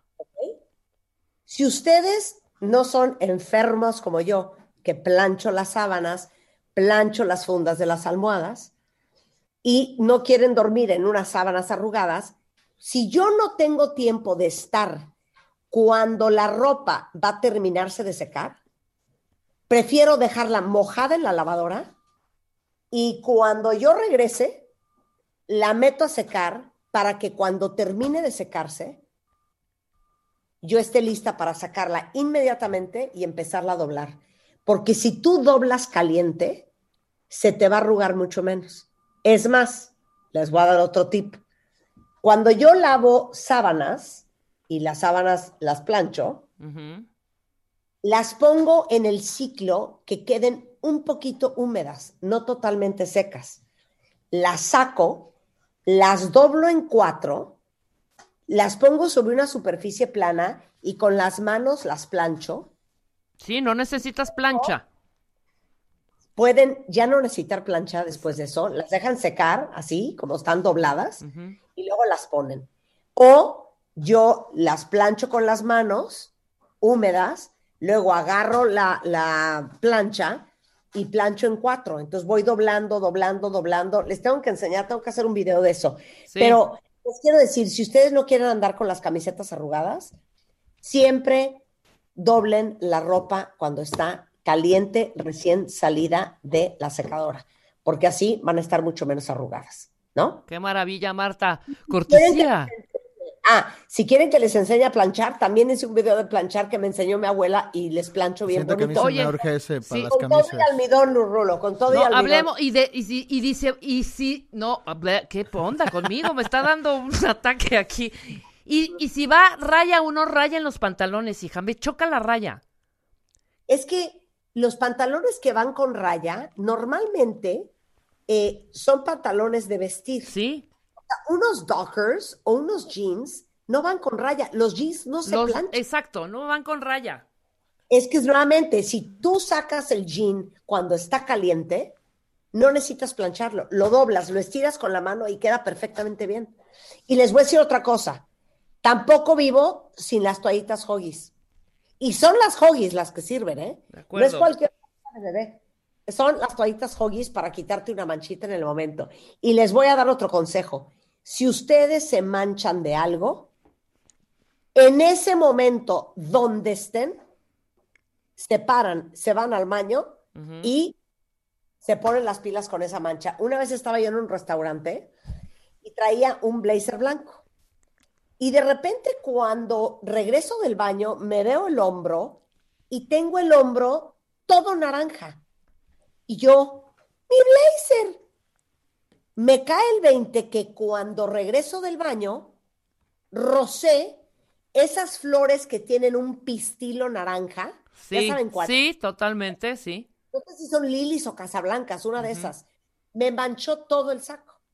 Me fui al baño, me quité el saco, o sea, literal me quedé en brasier en el baño. Y debajo del, del este, con, con jabón líquido de manos, desmanché el saco, lo apreté con las toallas del baño y anduve con el hombro mojado, pero dije, es que si esto lo dejo No se iba a quedar así. casa, se va a quedar así para siempre. Ajá. Entonces, una mancha se resuelve en ese momento. Si están en su casa, van y se cambian. Si están en un lugar, se meten al baño y lo, lo limpian. Si no, entre más horas pase esa mancha ahí, más difícil va a ser sacarla. Muy bien.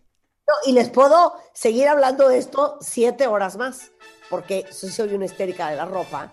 Y el mejor consejo que les voy a dar es, traten de lavar su ropa lo menos posible. Si la ropa no está manchada, llena de tierra, con desodorante o alguna otra cosa, no la laven. Vaporícenla con la plancha de vapor y vuelvan a colgar. Claro. Les va a durar mucho más la ropa y va a estar mucho más bonita. Muchas gracias, Marta. Este segmento fue patronizado por Electrodomésticos Cablins. Oye, te, lo juro que no sabes las ganas que tenía de hablar de esto. Muy bien. Porque, ah, y les voy a decir otra cosa. No estén usando mucho suavizante, ¿eh? Porque el suavizante también desmancha la ropa. O sea, le quita color. Entonces, Ay, No es- eso no me lo sabía, hija. Neta. Bien, sí bien, pongo. bien, bien, bien. Apunta en cuenta bien. Ahí después me das un tip para el zapato tenis, ¿no? ¿Cómo se debe, cómo se debe de Con lavar? Oxiclin, hijo. ¿Sí? Para los tenis, cuentavientes, esto sí se los Oxiclin.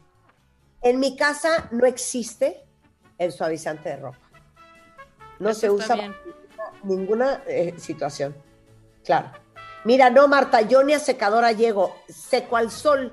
Entonces, Ana, si tú secas al sol, dobla tu ropa cuando esté húmeda todavía, o sea, casi seca, pero no súper seca.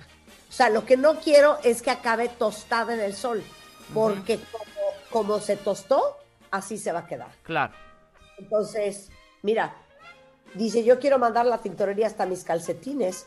Claro que no, los calcetines no se mandan a la tintorería tampoco. No. Y esos no los metan a la lavadora, hombre, por favor. Esos Claro. póngalos ¿Qué en un cubetón. Cubetón Espérate, con agua. ¿sabes qué lavadora tengo? Tengo tres lavadoras diferentes, cuentavientes. Tengo Samsung, tengo Maytag y tengo Viking. No. ¿Sí? Sí. Eh, pero hay que tener una, una buena lavadora, 100% hay que tener una buena lavadora. Totalmente. Bueno, no estén lavando su ropa, de verdad. Y busquen esas toallitas de Shout, les van a gustar mucho. Maravilloso. Regresando del corte, regresando del corte, siete razones por las que no pasas de ligue a la cita en vivo para todos los que ligan en las apps. ¿Qué podrían estar haciendo mal con Evan Mark Katz? No se vayan. Escucha todos nuestros playlists y contenidos en Spotify. Búscanos como Marta de Baile. Marta de Baile 2022. Estamos de regreso y estamos donde estés. Oigan, los amo sin control. Claro que vamos a seguir hablando de la lavada, que me, me divierte horrores el tema. Pero a ver, eh, les pregunté hace rato que cuántos de ustedes habían conocido el amor en un dating app, que puede ser o Grindr o Tinder o Bumble o cualquiera de los que hay afuera. Ahí les va la estadística. Esto lo sacó eh, The Competitive Intelligence Unit y dice que cuatro de cada diez de ustedes ha usado un app de citas. Cuatro de cada diez bajan una app después de haber tronado con alguien. El 34%, o sea, tres de cada diez, encuentran una relación formal. 27% encuentro sexual casual. Y eh, uno de cada tres dice que sus citas no se parecen a sus fotos de perfil. Eso significa que hay un chorro de catfishing. Seis de cada diez dicen que tuvieron experiencias bastante regulares. eh, y dos de cada diez dicen que les fue bastante fatal. Entonces, Evan Mark Katz, que es un súper entrenador personal para que las mujeres se encuentren al amor de su vida, pero mujeres no cualquiera, mujeres como ustedes, inteligentes, fuertes, exitosas, ha dedicado su vida a decirles qué pueden hacer mejor y cuáles son todos los errores que han cometido. Tiene un libro que se llama Why You're Still Single, Believe in Love y Why He Disappeared, o sea, por qué sigue soltera, cree en el amor y por qué se desapareció. Tiene un blog que tiene más de 30 millones de lectores. Le ha dado 12, a 12 mil mujeres el curso que tiene online que se llama Love You, eh, justamente para entender a los hombres y encontrar el amor. Y sacó en su Instagram hace poco siete razones por las que no pasas de ligue a la cita online. My friend, welcome to the show. So I'm spying on you on Instagram, and I saw that the other day you posted a post that said literally this. It said, seven reasons um, men on dating apps don't turn into dates.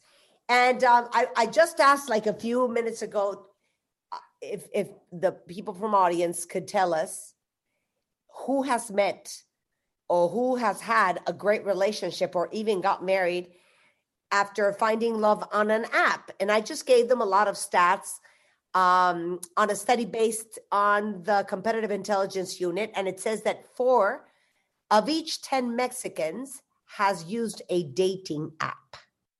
So, shoot, my friend, what are we doing wrong? Um, the issue with dating apps is that they're there to solve a problem, Uh-huh. but they create a different set of problems. And we could look at we could look at everything like that. We could look at Facebook and Twitter like that. We could look at our cell phones like that. They were designed to fix something, but they there are these downstream effects. So with dating apps, they've taken an already shallow medium like online dating, where you would read a profile and write an email, and they removed the profile and the email. So they've taken something shallow and made it shallower. Yeah. So now what do we do? You look at a picture, you take your thumb, you swipe right, and you write a short text. And now we're surprised that people are not taking individuals seriously. Well, this is how you get a phone number. Back when we were, were, were young, I would have to come and talk to you at a bar for an hour to get your number. Now all I have to do is this. So it's Yeah. de- it's devalued getting people's phone numbers, essentially. Yeah. So let me make sense? start Spanish. Dice, a ver, es que el problema es que las apps han convertido algo que era bastante por encimita y superficial, que era conocer a una persona online. Antes tenías que leer el perfil, antes tenías que, que- que, eh, contactar por mail, o sea, era mucho más complicado. Ahorita es lo superficial de lo superficial, porque lo único que tienes que hacer es poner tu dedito y darle swipe a la derecha o swipe a la izquierda. Ya con eso, ya hay contacto. Y dice, acuérdense en nuestras épocas que para conseguir el teléfono de la fulana, pues tenías que soplar el asunto una hora y media en un bar o en el antro, el drink, el jajaja, te la sacabas a bailar y ojalá corrieras con suerte y te diera su número. Yeah, so I was saying that in our time, you would have to dine her, wine her, you know, pay for drinks. You would have to dance. It was an hour and a half or maybe four hours to get the number if you were lucky. Right. And so now we're at a point where we can swipe right while we're watching TV and eating dinner. And this is what passes for courtship. And then we get surprised that if he, a guy does this to 100 women at dinner, how come he's not really interested in me? Well, he did that to 100 other women over dinner. How interested do you think he is? Of course. Dice, imagínense, hay un cuate allá afuera echándose casi casi unos tacos y mientras está swipeando y luego te preguntas, pero como que por qué, como que no está enganchado conmigo, pero ¿cómo va a estar enganchado contigo si le dio swipe tragándose el taco del pastor a 100 otras viejas? Entonces, nosotros, hombres y mujeres, pues somos probablemente uno de varios muchos swipes que dio esa persona. Yeah, got it. So So- then, So, uh, so on one hand, we have uh, an immense, immense amount of abundance. There's a limitless supply of men and women. You never have to feel like, oh, there's nobody single and looking in my area. If you're in Mexico City, you can go online any time of night and find an endless supply of people. All right. It just doesn't tell you about the quality of the interaction. And so we have to sort of reset our expectations. And part of the reason I did that video, part of the reason I'm on your show right now, is to help sort of explain why a guy would swipe right on you and not take you out on a date. Because it's not necessarily something you did or something personal or even something that's about his character. It doesn't necessarily have to mean anything other than people have a lot of options and this is the downstream effect. ya. Dice que ahora sí que lo, lo negativo de lo positivo, que es que hoy en día, a diferencia, imagínense en los ochentas, o sea, conocías al fulano en primaria, en prepa, en secundaria o en la universidad o por un amigo. Hoy es impresionante cómo tenemos acceso, no importa en qué parte del mundo vivas, para enterarte de quiénes son todos tus solteros alrededor. O sea, el mundo de posibilidades que tienen todos ustedes hoy, solteros, es enorme. No lo teníamos nosotros antes. Ahora, lo negativo, o sea, el downside de esto, es que evidentemente hay tantas opciones para una sola persona allá afuera, que por eso quería hacer este programa, Evan, porque no te lo puedes tomar personal. No es en contra de ti, ¿no? El que el fulano no te invitó a salir o la fulana no aceptó salir contigo.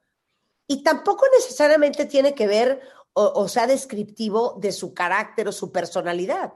Es simplemente que tienes tantas opciones hoy que la mayoría de las personas son una de tus opciones de miles. Yeah, we shouldn't take it personal because that person, you are one option of many others that they have Right. So this probably brings us to our seven things. Should we get into it? Well, let's go. Okay. So the first reason that a guy would look at you, swipe on you, but not ask you out is that he is literally swiping on everybody. And that is not an exaggeration. It's game theory, it's a strategy, right? Under the assumption that most men are going to be rejected by over 90% of women. Uh-huh. And the barrier to entry is so low. So, what does it cost him to swipe right and say yes to every single woman and just see what comes back? Yeah. It, it doesn't mean he likes you. It doesn't mean he loves you. It doesn't mean he's emotionally available. All it means is he's swiping right on everybody and seeing who likes him back. Ok, número uno, no lo tomen personal, porque a ver, esto es divino. ¿Saben cuál es el porcentaje de bateo? El 90% de las mujeres van a batear a un hombre. Seguramente casi viceversa. Entonces, los hombres naturalmente, lo que dice Evan, lo que hacemos es, pues les damos like a la mayor cantidad de mujeres posibles, saber cuál jala. Entonces, no es personal. O sea, el que alguien le haya dado swipe no significa ni que te ama, ni que está emocionalmente disponible. Simplemente te dio swipe porque le gustó lo que vio y porque está tratando de incrementar sus posibilidades. So they just swiped on you because they they like what they saw and because they're trying to increase their probabilities of hooking up. That's all. Yeah, well, again, I, we, we could we could uh, we want to be careful with our use of language because the implication of hooking up means just just sex, and these guys could also be looking for a serious relationship. I mean, yeah, looking yeah, like getting together. That's what I, I want. Right, right. They, they nobody knows what nobody knows what they're doing. Is is I think they're the greater point. So that brings us to point number two. if you're a man who swipes right on a hundred women in a night, right, because that's your strategy. Now twenty of them swipe right back on you. what are you going to do with twenty women at the same time? Can you have a great, unique conversation with them? Can you choose a favorite from a photo or from one text? How many people could you reasonably take out on Saturday night? So, the second biggest issue as to why guys don't act is they don't know who to focus on. Dice, a ver, entonces pensemos. El cuate le dio swipe de like a 100 mujeres. Probablemente solamente 20 le den like de regreso. Entonces, nuevamente, ¿qué va a hacer un cuate con 20 chavas? Neta, ¿va a poder tener una relación eh, o una conversación eh, remotamente significativa y profunda con 20? ¿Va a sacar a 20? ¿Va a, a conversar sin parar y supernetear con 20? Pues probablemente no. So that must take us to point number three. Indeed, it does. Thank you for asking. Um, the harder part, and this most of this stuff is gender neutral. Everything we're talking about, I happen to coach women, but the advice is sort of the same. You could assume that if he's talking to 100 women, there's always going to be someone who is more attractive than you are Yeah. right? And by the way, he can make the same assumption that if you're talking to him, you're thinking, how can I do a little bit better? And when everybody is on this really shallow app where all we have are photos, we're almost set up for the temptation to say, can I do better? Can I do better? Can I do better? And the answer is usually yes.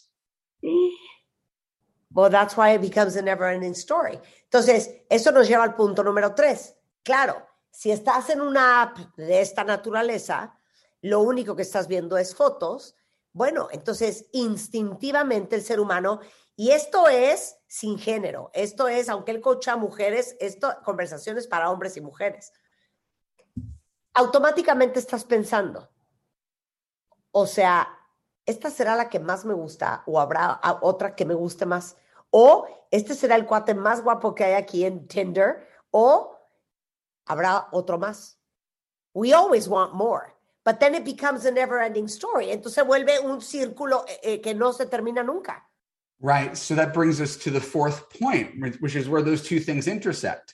You will get, if I'm talking to women, you'll get upset. How dare this guy talk to all these other women when he has me waiting for him? And you're doing the exact same thing at the same time. right?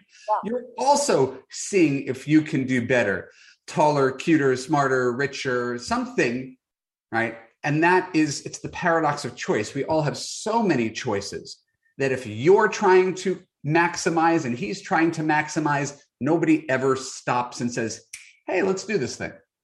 Claro, es que esa es la paradoja de la oportunidad. Que obviamente tú podrás estar pensando, ¿cómo es posible que ya le di like a este cuate, él me dio like a mí, ¿por qué no está clavado conmigo? ¿Y, y será que está hablando con 13 otras chavas? O sea, en vez de conformarse conmigo, porque esa es la paradoja de la oportunidad. Siempre te vas a quedar pensando, híjole, habrá otro que me guste más, que sea más rico, que le vaya mejor, que esté más guapo, que tenga mejores dientes, que esté más alto, que le gusten más los perros, o será con esto que me conformo. And then what's point number five, six, and seven? Number five is the very nature of the medium doesn't lead itself to conversation or connection, right? So, you and I, uh, Martha, we meet at a dinner party. Right? I find out what you do, you find out what I do, we find out when we know the host. We have this really organic conversation. If all you have is a photo and a one line bio, Yeah. what are you talking about? There's no context. There's there's no hook. There's nothing to start a conversation. So most swiping, texting app conversations are, "Hey, what's up?" and then the other person says, "Not much. You? Just chilling. How's your night? Fine." The conversation is terrible. And it's not that these people are boring or stupid or lazy, is that it's that when the only thing you're reacting to is a photo, there's not really very much to say. Claro. Y, y lo otro es la tragedia del medio en, en sí. O sea, que tienes una foto, o tres o cuatro, da igual, un casi, casi mini parrafito de biografía. Y, por ejemplo, si tú estás en una cena, en un evento, y conoces a alguien, pues lo tienes enfrente, tienes este contexto, los une la circunstancia en la que están y hay de dónde cortar. Pero por eso las conversaciones en estas apps acaban de, hola, hola, ¿qué haces? Pues acá chileando tú, bien, todo bien, igual. Pues, ¿Qué o qué? ¿A qué te dedicas o qué? No, pues soy contador, tú, arquitecto. Ah, o sea, es tan, es porque es tan poco natural. And, and, what you're saying is that then it's a very awkward way or is it because we're old school? Maybe it's because we're old school, Evan. And you know, people listening to the show who are younger, this is the way to go because you don't miss what you don't know. That's a great point. Could we spend a second on that? Yeah, sure. Okay. Really, really great point, Martha. The thing about progress is progress is inevitable. It's going to keep keep happening whether we want it to or not. But just because things progress doesn't make it better. Right? We already have tons of evidence that kids now are having fewer relationships, less sex, are more anxious and depressed than they've ever been before. Right? And we can't just exactly pinpoint what it is. But from the social science that I read, it has a lot to do with the fact that they're digital natives. Everybody's attached to their phone. And there's nothing, there's nothing to compare to this. I think the pandemic made it really clear. There's nothing to compare to real life interaction. And so, yes, people are going to do this and they are natives to this. This swiping right and texting is normal, but just because it's normal doesn't mean it's good or healthy. It's just normal. Ya. Es que le digo que no será que lo que pasa es que Evan y yo y algunos de ustedes, pues somos de otra generación y evidentemente, pues este, esta forma de conocer gente no nos es necesariamente natural. Y me dice, gran punto, porque te voy a decir una cosa. Claro que esta generación creció digital y para ellos es totalmente normal y común conectar con gente de esta manera en las apps y darle swipe a la derecha, swipe a la izquierda, eh, chatcito, es muy ajeno a nosotros, porque nosotros no nos conocíamos así como se conocen muchos hoy. Pero dice, yo quiero que sepan que el que sea común no necesariamente significa que está bien. ¿Por qué? Porque sí, en la gran mayoría de los casos, yo también creo que te expones experiencias, y ustedes lo sabrán mejor que yo, que pues no están tan padres, ¿no? Eh, y, a- y acabar conociendo gente que no tienes nada en común y a veces hasta encuentros desagradables. So, what I, what, I, I just said what you just said, and then I and I and I also said that, and you also like expose yourself of not so nice experiences um, because you end up being in a conversation or meeting up with people that have absolutely nothing to do with you. Right, and that's a that's a huge portion of what I do in my Love You course is teach people to use these very flawed apps as a mechanism for screening people, not just for meeting people. The goal is not to get go out with as many randos as you can. The goal is to maybe get one good date with a guy you're kind of excited about meeting. And so we need to have more conversation, more personal touch, and get away from apps and texting and do more, you know, phone calls, uh, FaceTime, Zoom before we meet to ensure that if if we're going to get together, it's it's a good use of time. But that's another question for another day. Yeah. Eh, y dice, es que justamente eso yo le enseño a las mujeres que yo entreno a encontrar el amor. No se trata de salir con la mayor cantidad de fulanos o conseguir la mayor cantidad de dates en una app, sino usarlo como una forma de filtro para que con que salga uno bueno, ¿no? Después de haber hecho la chamba que te enseña Evan a hacer, eh, y que muchas veces tiene que ver con hablar por teléfono, whatsappearte, hacer un FaceTime, hacer un Zoom, antes de siquiera conocer a la persona, es mejor idea a ver, atascarte de a ver a cuántos dates agarro esta semana. So, what's point six and seven? Point six, and again, these all sort of flow with each other. One leads to the next. Point six is that if you could assume that he swiped right on 100 women, 25 have said yes to him, right? Swiped right back. And he's engaging in a bunch of random conversations that are in various phases. Maybe someone got there yesterday. Maybe someone he's been talking to for a week. Maybe he had a first date with someone. Chances are he bit off more than he can chew, right? He's booked. So just because he's still swiping doesn't mean he actually has room in his life to meet you. Right? He just didn't take down his profile and stop interacting. So he's already seeing someone hypothetically Friday night, Sunday afternoon. How much more room does this guy have to take women out on first dates? But it's not going to stop him from talking. So you'll find a lot of guys who get stuck in the texting phase who never escalate because they don't have any room in their life for it. Yeah. Es que dice, lo que yo quiero que mis mujeres, mis cuentavientes adoradas entiendan, es que de verdad no lo tomen personal. Cuando están atrapadas con el fulano en la risa y risa y la conversación en texto, pero que no procede al, al siguiente paso que es pues hacer Zoom o FaceTime o mucho menos conocerse en persona. Porque regresamos al punto. Le dio swipe a 100. 20 de esas 100 engancharon con él. Está texteando con casi todas. Las probabilidades de que no empezó ayer, sino que a lo mejor eh, lleva texteando con una tres semanas y una te lleva tres semanas de ventaja, a lo mejor con otra salió viernes y sábado, a lo mejor con otra salió ya a comer. Eso no lo está parando de seguir dando swipe o de seguir texteándose contigo. Entonces, entender que no terminas de saber qué está pasando del otro lado. Eh, sé que muchos de ustedes han tenido grandes éxitos en las apps, pero muchos están súper frustrados porque pues no terminan de amarrar y esta es la explicación que les está dando Evan. So what's the number seven?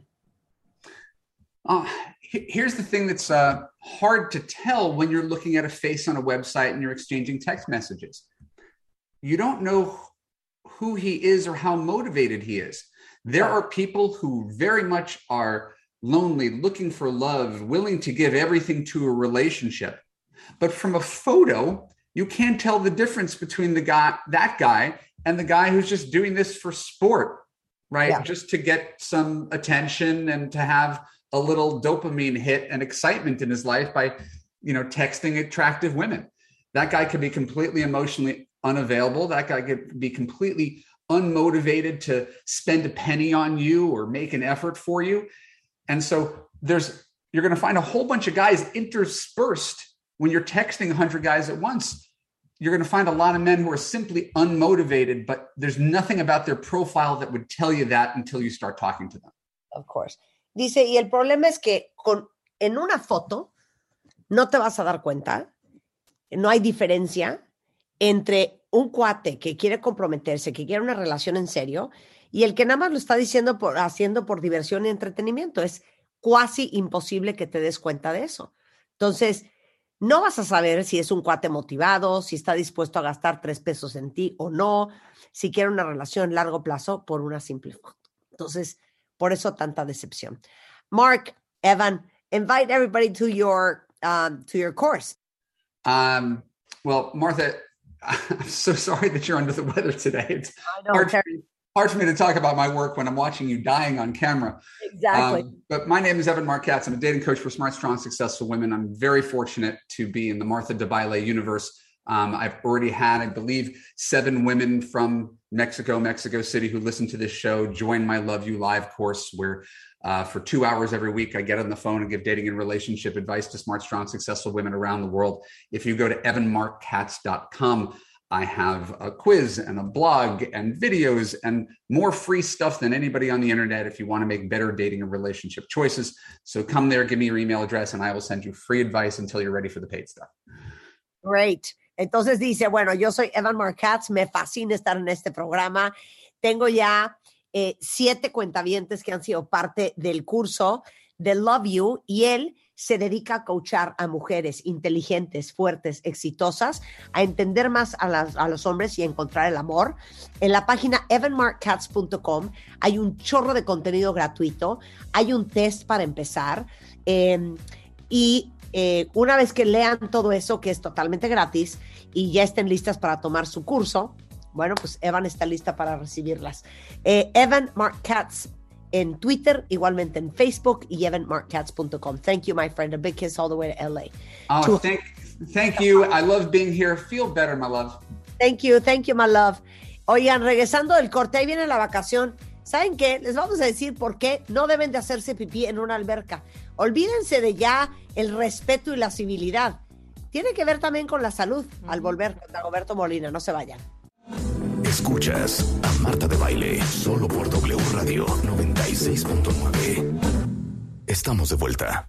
12 del día con 41 minutos, cuentavientes. Ya estamos al aire. Marta, ¿dónde estás? ¿Te fuiste a poner tu traje de baño? ¿Te fuiste a poner tu bikini?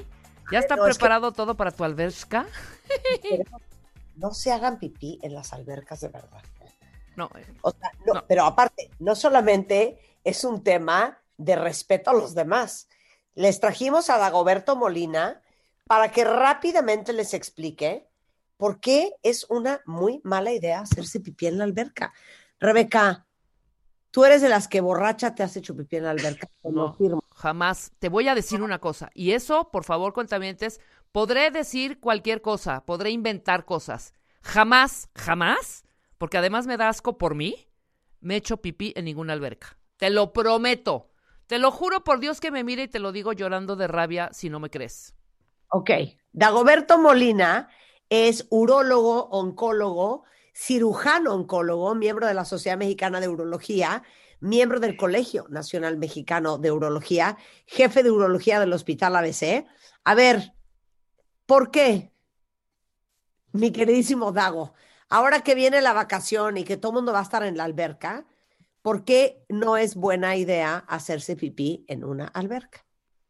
Marta, Rebe, ¿cómo están? Qué gusto verlas y les andamos. contesto rápidamente lo que me están preguntando. Las albercas son depósitos de agua que están estancadas. Por eso necesitan de muchos químicos y de muchas sustancias para mantenerlas libres de gérmenes o, la, o con el menor número de gérmenes posibles y necesitan mantener un ambiente muy controlado en cuanto a los químicos que les ponen. Y esos químicos principalmente son cloro y bromo.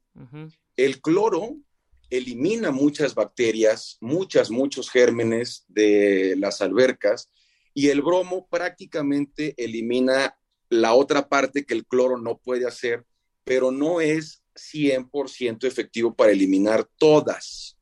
Evidentemente, si nosotros alteramos esa concentración de pH, esa concentración de cloro, esa concentración de bromo con la pipí, la pipí es una excreta del cuerpo y esa pipí tiene componentes que van a interactuar con estas sustancias y van a disminuir el potencial de protección de estos, de estos químicos para nosotros. Por eso, los humanos que nos metemos a las albercas y en las albercas hay no nada más pipí, sudor, popó, pelos. Bueno, ahorita les, les voy a explicar todo lo, lo- lo que hay ahí.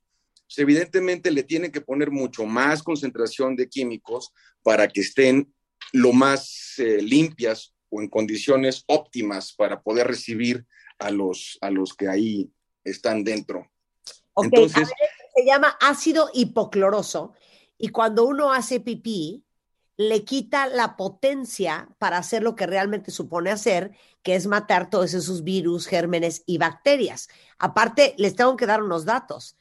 Imagínense ustedes el espanto que cuatro de cada diez adultos confiesan haberse hecho pipí en una alberca y dos de cada diez se han dado un chapuzón una hora más tarde de haber tenido un episodio de diarrea.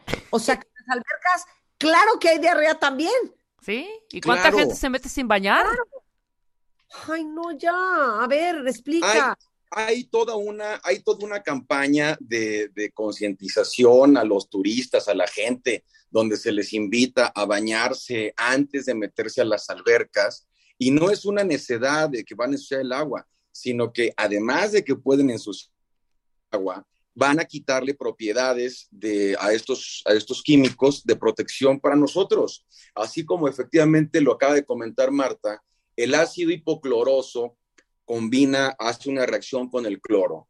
Y entonces eso elimina bacterias, pero si tú te orinas en la alberca, ese ácido hipocloroso no va a tener la misma, la, misma fuerza para eliminarlos y eso genera agua estancada llena de bacterias. Claro. Además, tienen sistemas de filtración, tienen sistemas de movilización del agua, tienen sistemas para mantenerlas claras, para evitar las algas en las, en las albercas.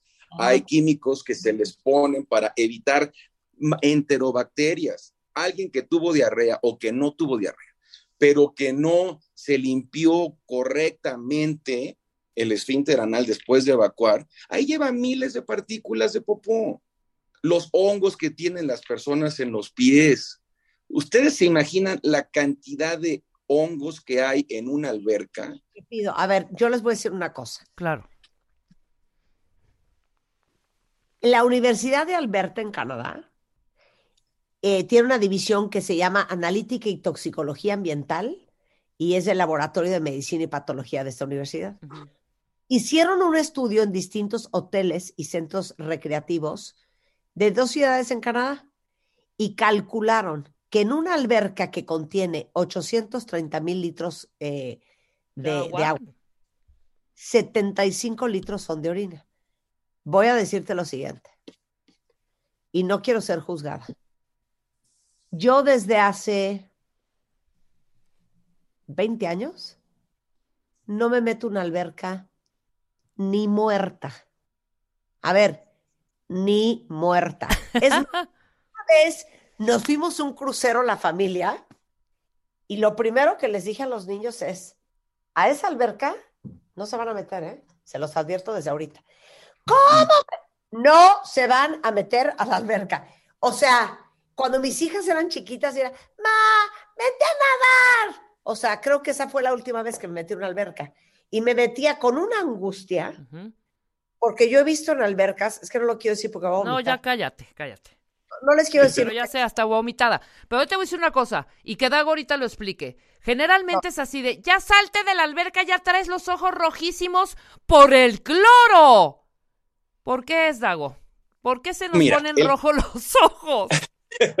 El cloro, mi Rebe, es efectivamente una sustancia que sí puede ser un factor irritante para los ojos, pero cuando tú, además de ese cloro, hay pipí, hay partículas de materia fecal, células de la piel que se caen constantemente, productos de cuidado personal, desodorantes, eh, bloqueadores, maquillajes, todo eso reacciona químicamente Claro. con, la, con el cloro y eso produce aminas. Esas aminas se llaman cloraminas porque son derivadas del cloro, son unas sustancias que reaccionan con los ojos y eso es muy irritante Claro. tan irritante que en personas que son alérgicas o que tienen algún problema de hiperreactividad bronquial, de asma, estas personas pueden tener un choque anafiláctico, una reacción súper agresiva por la, por, la, por la interacción de esto y acabar en una tragedia o en un hospital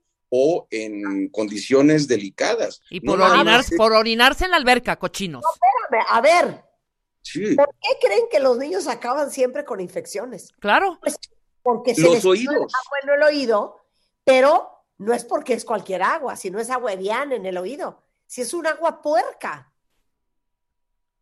Oye, es agua sucia. Ahora im- imagínate las, el, el agua de los jacuzzis de los cruceros. No, bueno. Porque en, la- en la alberca del crucero se, se vacía y se llena porque es agua salada. Pero los jacuzzis que están ahí no tienen realmente ninguna, ningún mantenimiento durante todo el día y se mete una cantidad enorme de personas y ahí se quedan horas y aparte beben. Entonces, chupando, imagínate, chupando. ¿Tú qué- beben, se orinan. A ver, dicen aquí los cuentavientes están llorando de lo que en su vida se vuelven a meter en una alberca. Es que yo no, a ver, cuenta bien, yo no me meto en una alberca hace 20 años y no me metería en una alberca más que para salvar a alguien que se está ahogando. Hasta ahí. Pero eso de, oye, vamos a meternos al alber vamos al bar de la alberca, No, bueno. metidos de No, no, no, no. una colada en el bar, ¿cómo se te ocurre que me voy a meter en una alberca? No hay manera. Y fíjate, fíjate, esto es terrible. Hay un estudio publicado en la revista de Environmental Science y Tecnología que se demuestra cómo el nitrógeno puede hacer una reacción con el cloro y se forma una sustancia que se llama cloruro de cianógeno. Y esto, el cloruro de cianógeno, es un material elemental para fabricar gas lacrimógeno. Entonces, imagínate, por eso reacciona con el cloro y los ojos te arden y te lloran, pero no es por la irritación propia del cloro, sino por la interacción que les acabo yo de platicar. Y esto finalmente irrita los ojos como si te estuvieran colocando, vaciando gas lacrimógeno, pues te va a provocar lágrimas, irritación, ardor y dolor. Claro. Oye, dicen aquí, Eli, es mejor no saber estos datos. No, es que es mejor. No, es sí que saber. mejor sí saber. Porque si me sigo, chéquense esto. Cuando te sales de una alberca, ¿están listos? Traes 10 millones de microbios en el pelo, 8 millones de microbios en una sola gota de saliva, 5 millones de microbios en tus manos, 140 mil millones de microbios en la caca, eh, mil millones de microbios en la nariz, boca y la piel, uno o dos latas de refresco por valor de sudor, más una taza de orina. Todo eso traes encima. Sí, qué asco. Y te digo una cosa, no hay manera que, mira, ni aunque no hables ni tragues, siempre te acabas tragando agua de la Ah, claro, por supuesto. Y te estás tragando moco, caca, pipí, sudor y todo lo te- demás. y- y la gente se suena en el agua. ¡Cállate! Ya, ya, ya, ya, va a vomitar Marta. Y yo también, fíjate. se te, yo se también. te mete el agua por los oídos, por la nariz, por, la- por, lo- por los ojos, pues claro. Todo eso es un factor irritante. Aparte la orina, hablando de, de la composición propia de la orina, la orina en condiciones normales es un líquido que es estéril, no debe tener bacterias. Pero acuérdense que el 80% de las infecciones de las vías urinarias son asintomáticas. Esto quiere decir que las personas están infectadas, pero no saben que están infectadas porque no tienen síntomas. Entonces, cuando hay síntomas, es cuando te arde, cuando te duele, cuando tienes fiebre, cuando tienes sintomatología urinaria irritativa, Claro. etcétera. Pero suponiendo que tú no tienes síntomas y que no sabes que estás infectado o infectada, pues resulta que te vas a la alberca y te haces pipí. Entonces, mientras más pipí hay en una alberca o más sudor o más materia fecal o más moco, pues evidentemente eso te va a irritar más, no nada más los ojos, te va a infectar los oídos, te va a irritar la piel. Es que, es que me asolé mucho, fue mucho el sol. Sí, pero además tienes todo eso encima. Y luego te sientas en la orilla de la alberca y en la orilla de la alberca está llena de hongos porque la gente camina descalza. No, es Y- que te digo algo. No. No. moluscos contagiosos, vaya, infinidad de cosas. Los niños que, se, que juegan y que llegan con un molusco contagioso, que es una lesión de la piel que frecuentemente se adquiere. Regresas con un ojo de pescado. exacto, y, o con un molusco, y se adquiere en este, en este tipo de, de lugares. Y también por contacto sexual, pues, los niños evidentemente lo adquieren cuando van de vacaciones y llegan con moluscos. Claro, pero la gente no está entendiendo, Dago. Es importante, o sea, lo importante es no hacerse pipí, puercos, de verdad, no hacerse pipí ahí, porque toda la protección en químicos que está en esa alberca, que supone evitar los gérmenes y los, y, y- y los virus, los estamos matando con tanta pipí de la gente que está orinándose ahí, hombre. Pero yo quiero Sí. hacer acotación. Lo acaba de decir Dago. Olvídate de que la gente se suene en la alberca. Cuando sales del agua, ¿no? Te echaste un clavado o estás nadando abajo, sales la cabecita, todo el mundo se aprieta la nariz como que se la está limpiando. Sí, no, ahí va el moquerío. Corte A, tú sales de la con un moco en el pelo. No, nunca en mi vida, jamás. Traes una florecita. ¡Ay, no es un moco! Dice, dice un cuentaviente, ¿de qué se trata? ¿De cancelar las albercas? Pues no de cancelarlas, pero ¿sabes qué? Yo, por No. lo menos, llevo 20 años sin meterme en una alberca y no me pienso meter anytime soon. No, o civismo.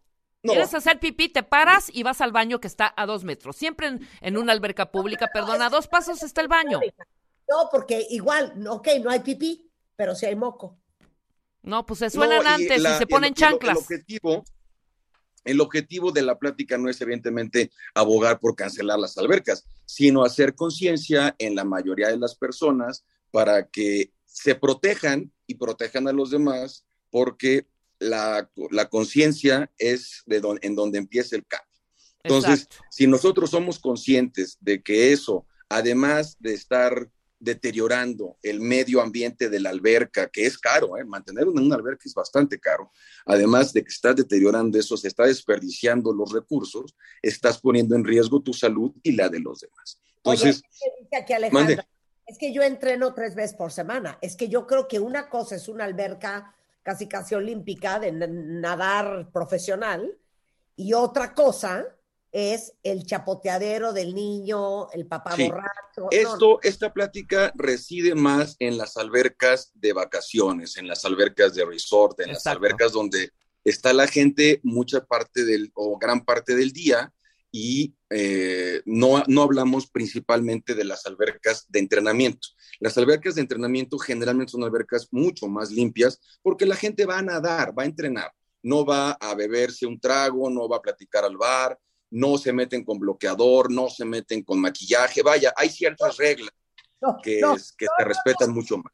esto que mandó Enrique. Y se les está olvidando los flujos de la gente que se pone a cachondear con sus parejas dentro del agua. ¿Qué tal esa? ¿Qué Sí. tal esa? Claro, Sí, también. claro. También, por, por, por supuesto, hay eyaculaciones en las albercas, hay sangre menstrual en las albercas. ¡Sangre menstrual! ¿Qué es eso? Sí. Pues cuando hay una persona que está en su periodo menstrual y se pone un tampón o se pone lo que, lo que sea para protección, no es totalmente hermético, siempre pueden, puede haber partículas que se salgan y contaminen. Oiga, Entonces, La misión era que no se hicieran pipí y les acabamos destruyendo la vacación a todos porque va a llegar la gente de, güey, ¿por qué no te metes a la alberca? ah, porque no soy cuentaviente de Marta de baile y no soy una imbécil. No, sabes que enseñarle a los niños, porque si los niños ven que, que el papá o la mamá se quedan ahí mucho tiempo en la alberca y no salen nunca a hacer pipí, y cuando el niño dice, mamá, quiero ir al baño, y dice, hazte pipí en la alberca, Sí, pues no. ahí está empezando el- la, la mala orientación y el mensaje equivocado. Entonces, cuidémonos. La orina es un líquido estéril generalmente, pero tiene también minerales, tiene agua, tiene ácido úrico, tiene urea, tiene otras sustancias porque es una excreta del cuerpo. Entonces, no arrojemos excretas de nuestro organismo a lugares en donde están hechos para recreación y para protegernos durante las vacaciones en la medida de lo posible.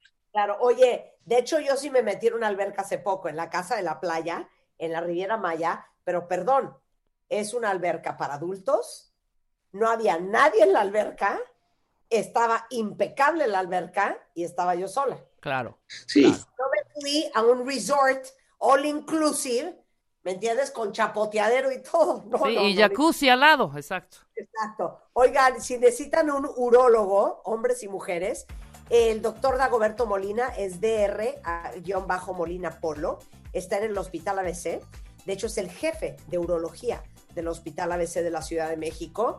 Si alguien trae infección en las vías urinarias, problemas en los riñones, problemas hombres y mujeres, ahí está el doctor Dagoberto Molina, que es parte de nuestro equipo de especialistas con los que trabajamos. Te mando un beso, Dego. Dago, gracias por arruinarle a todo mundo la vacación. Me da mucho gusto saludarlas. Beso, Marta. Beso, Rebe. Gracias. besote, mi vida. Escuchas a Marta de Baile solo por W Radio 96.9.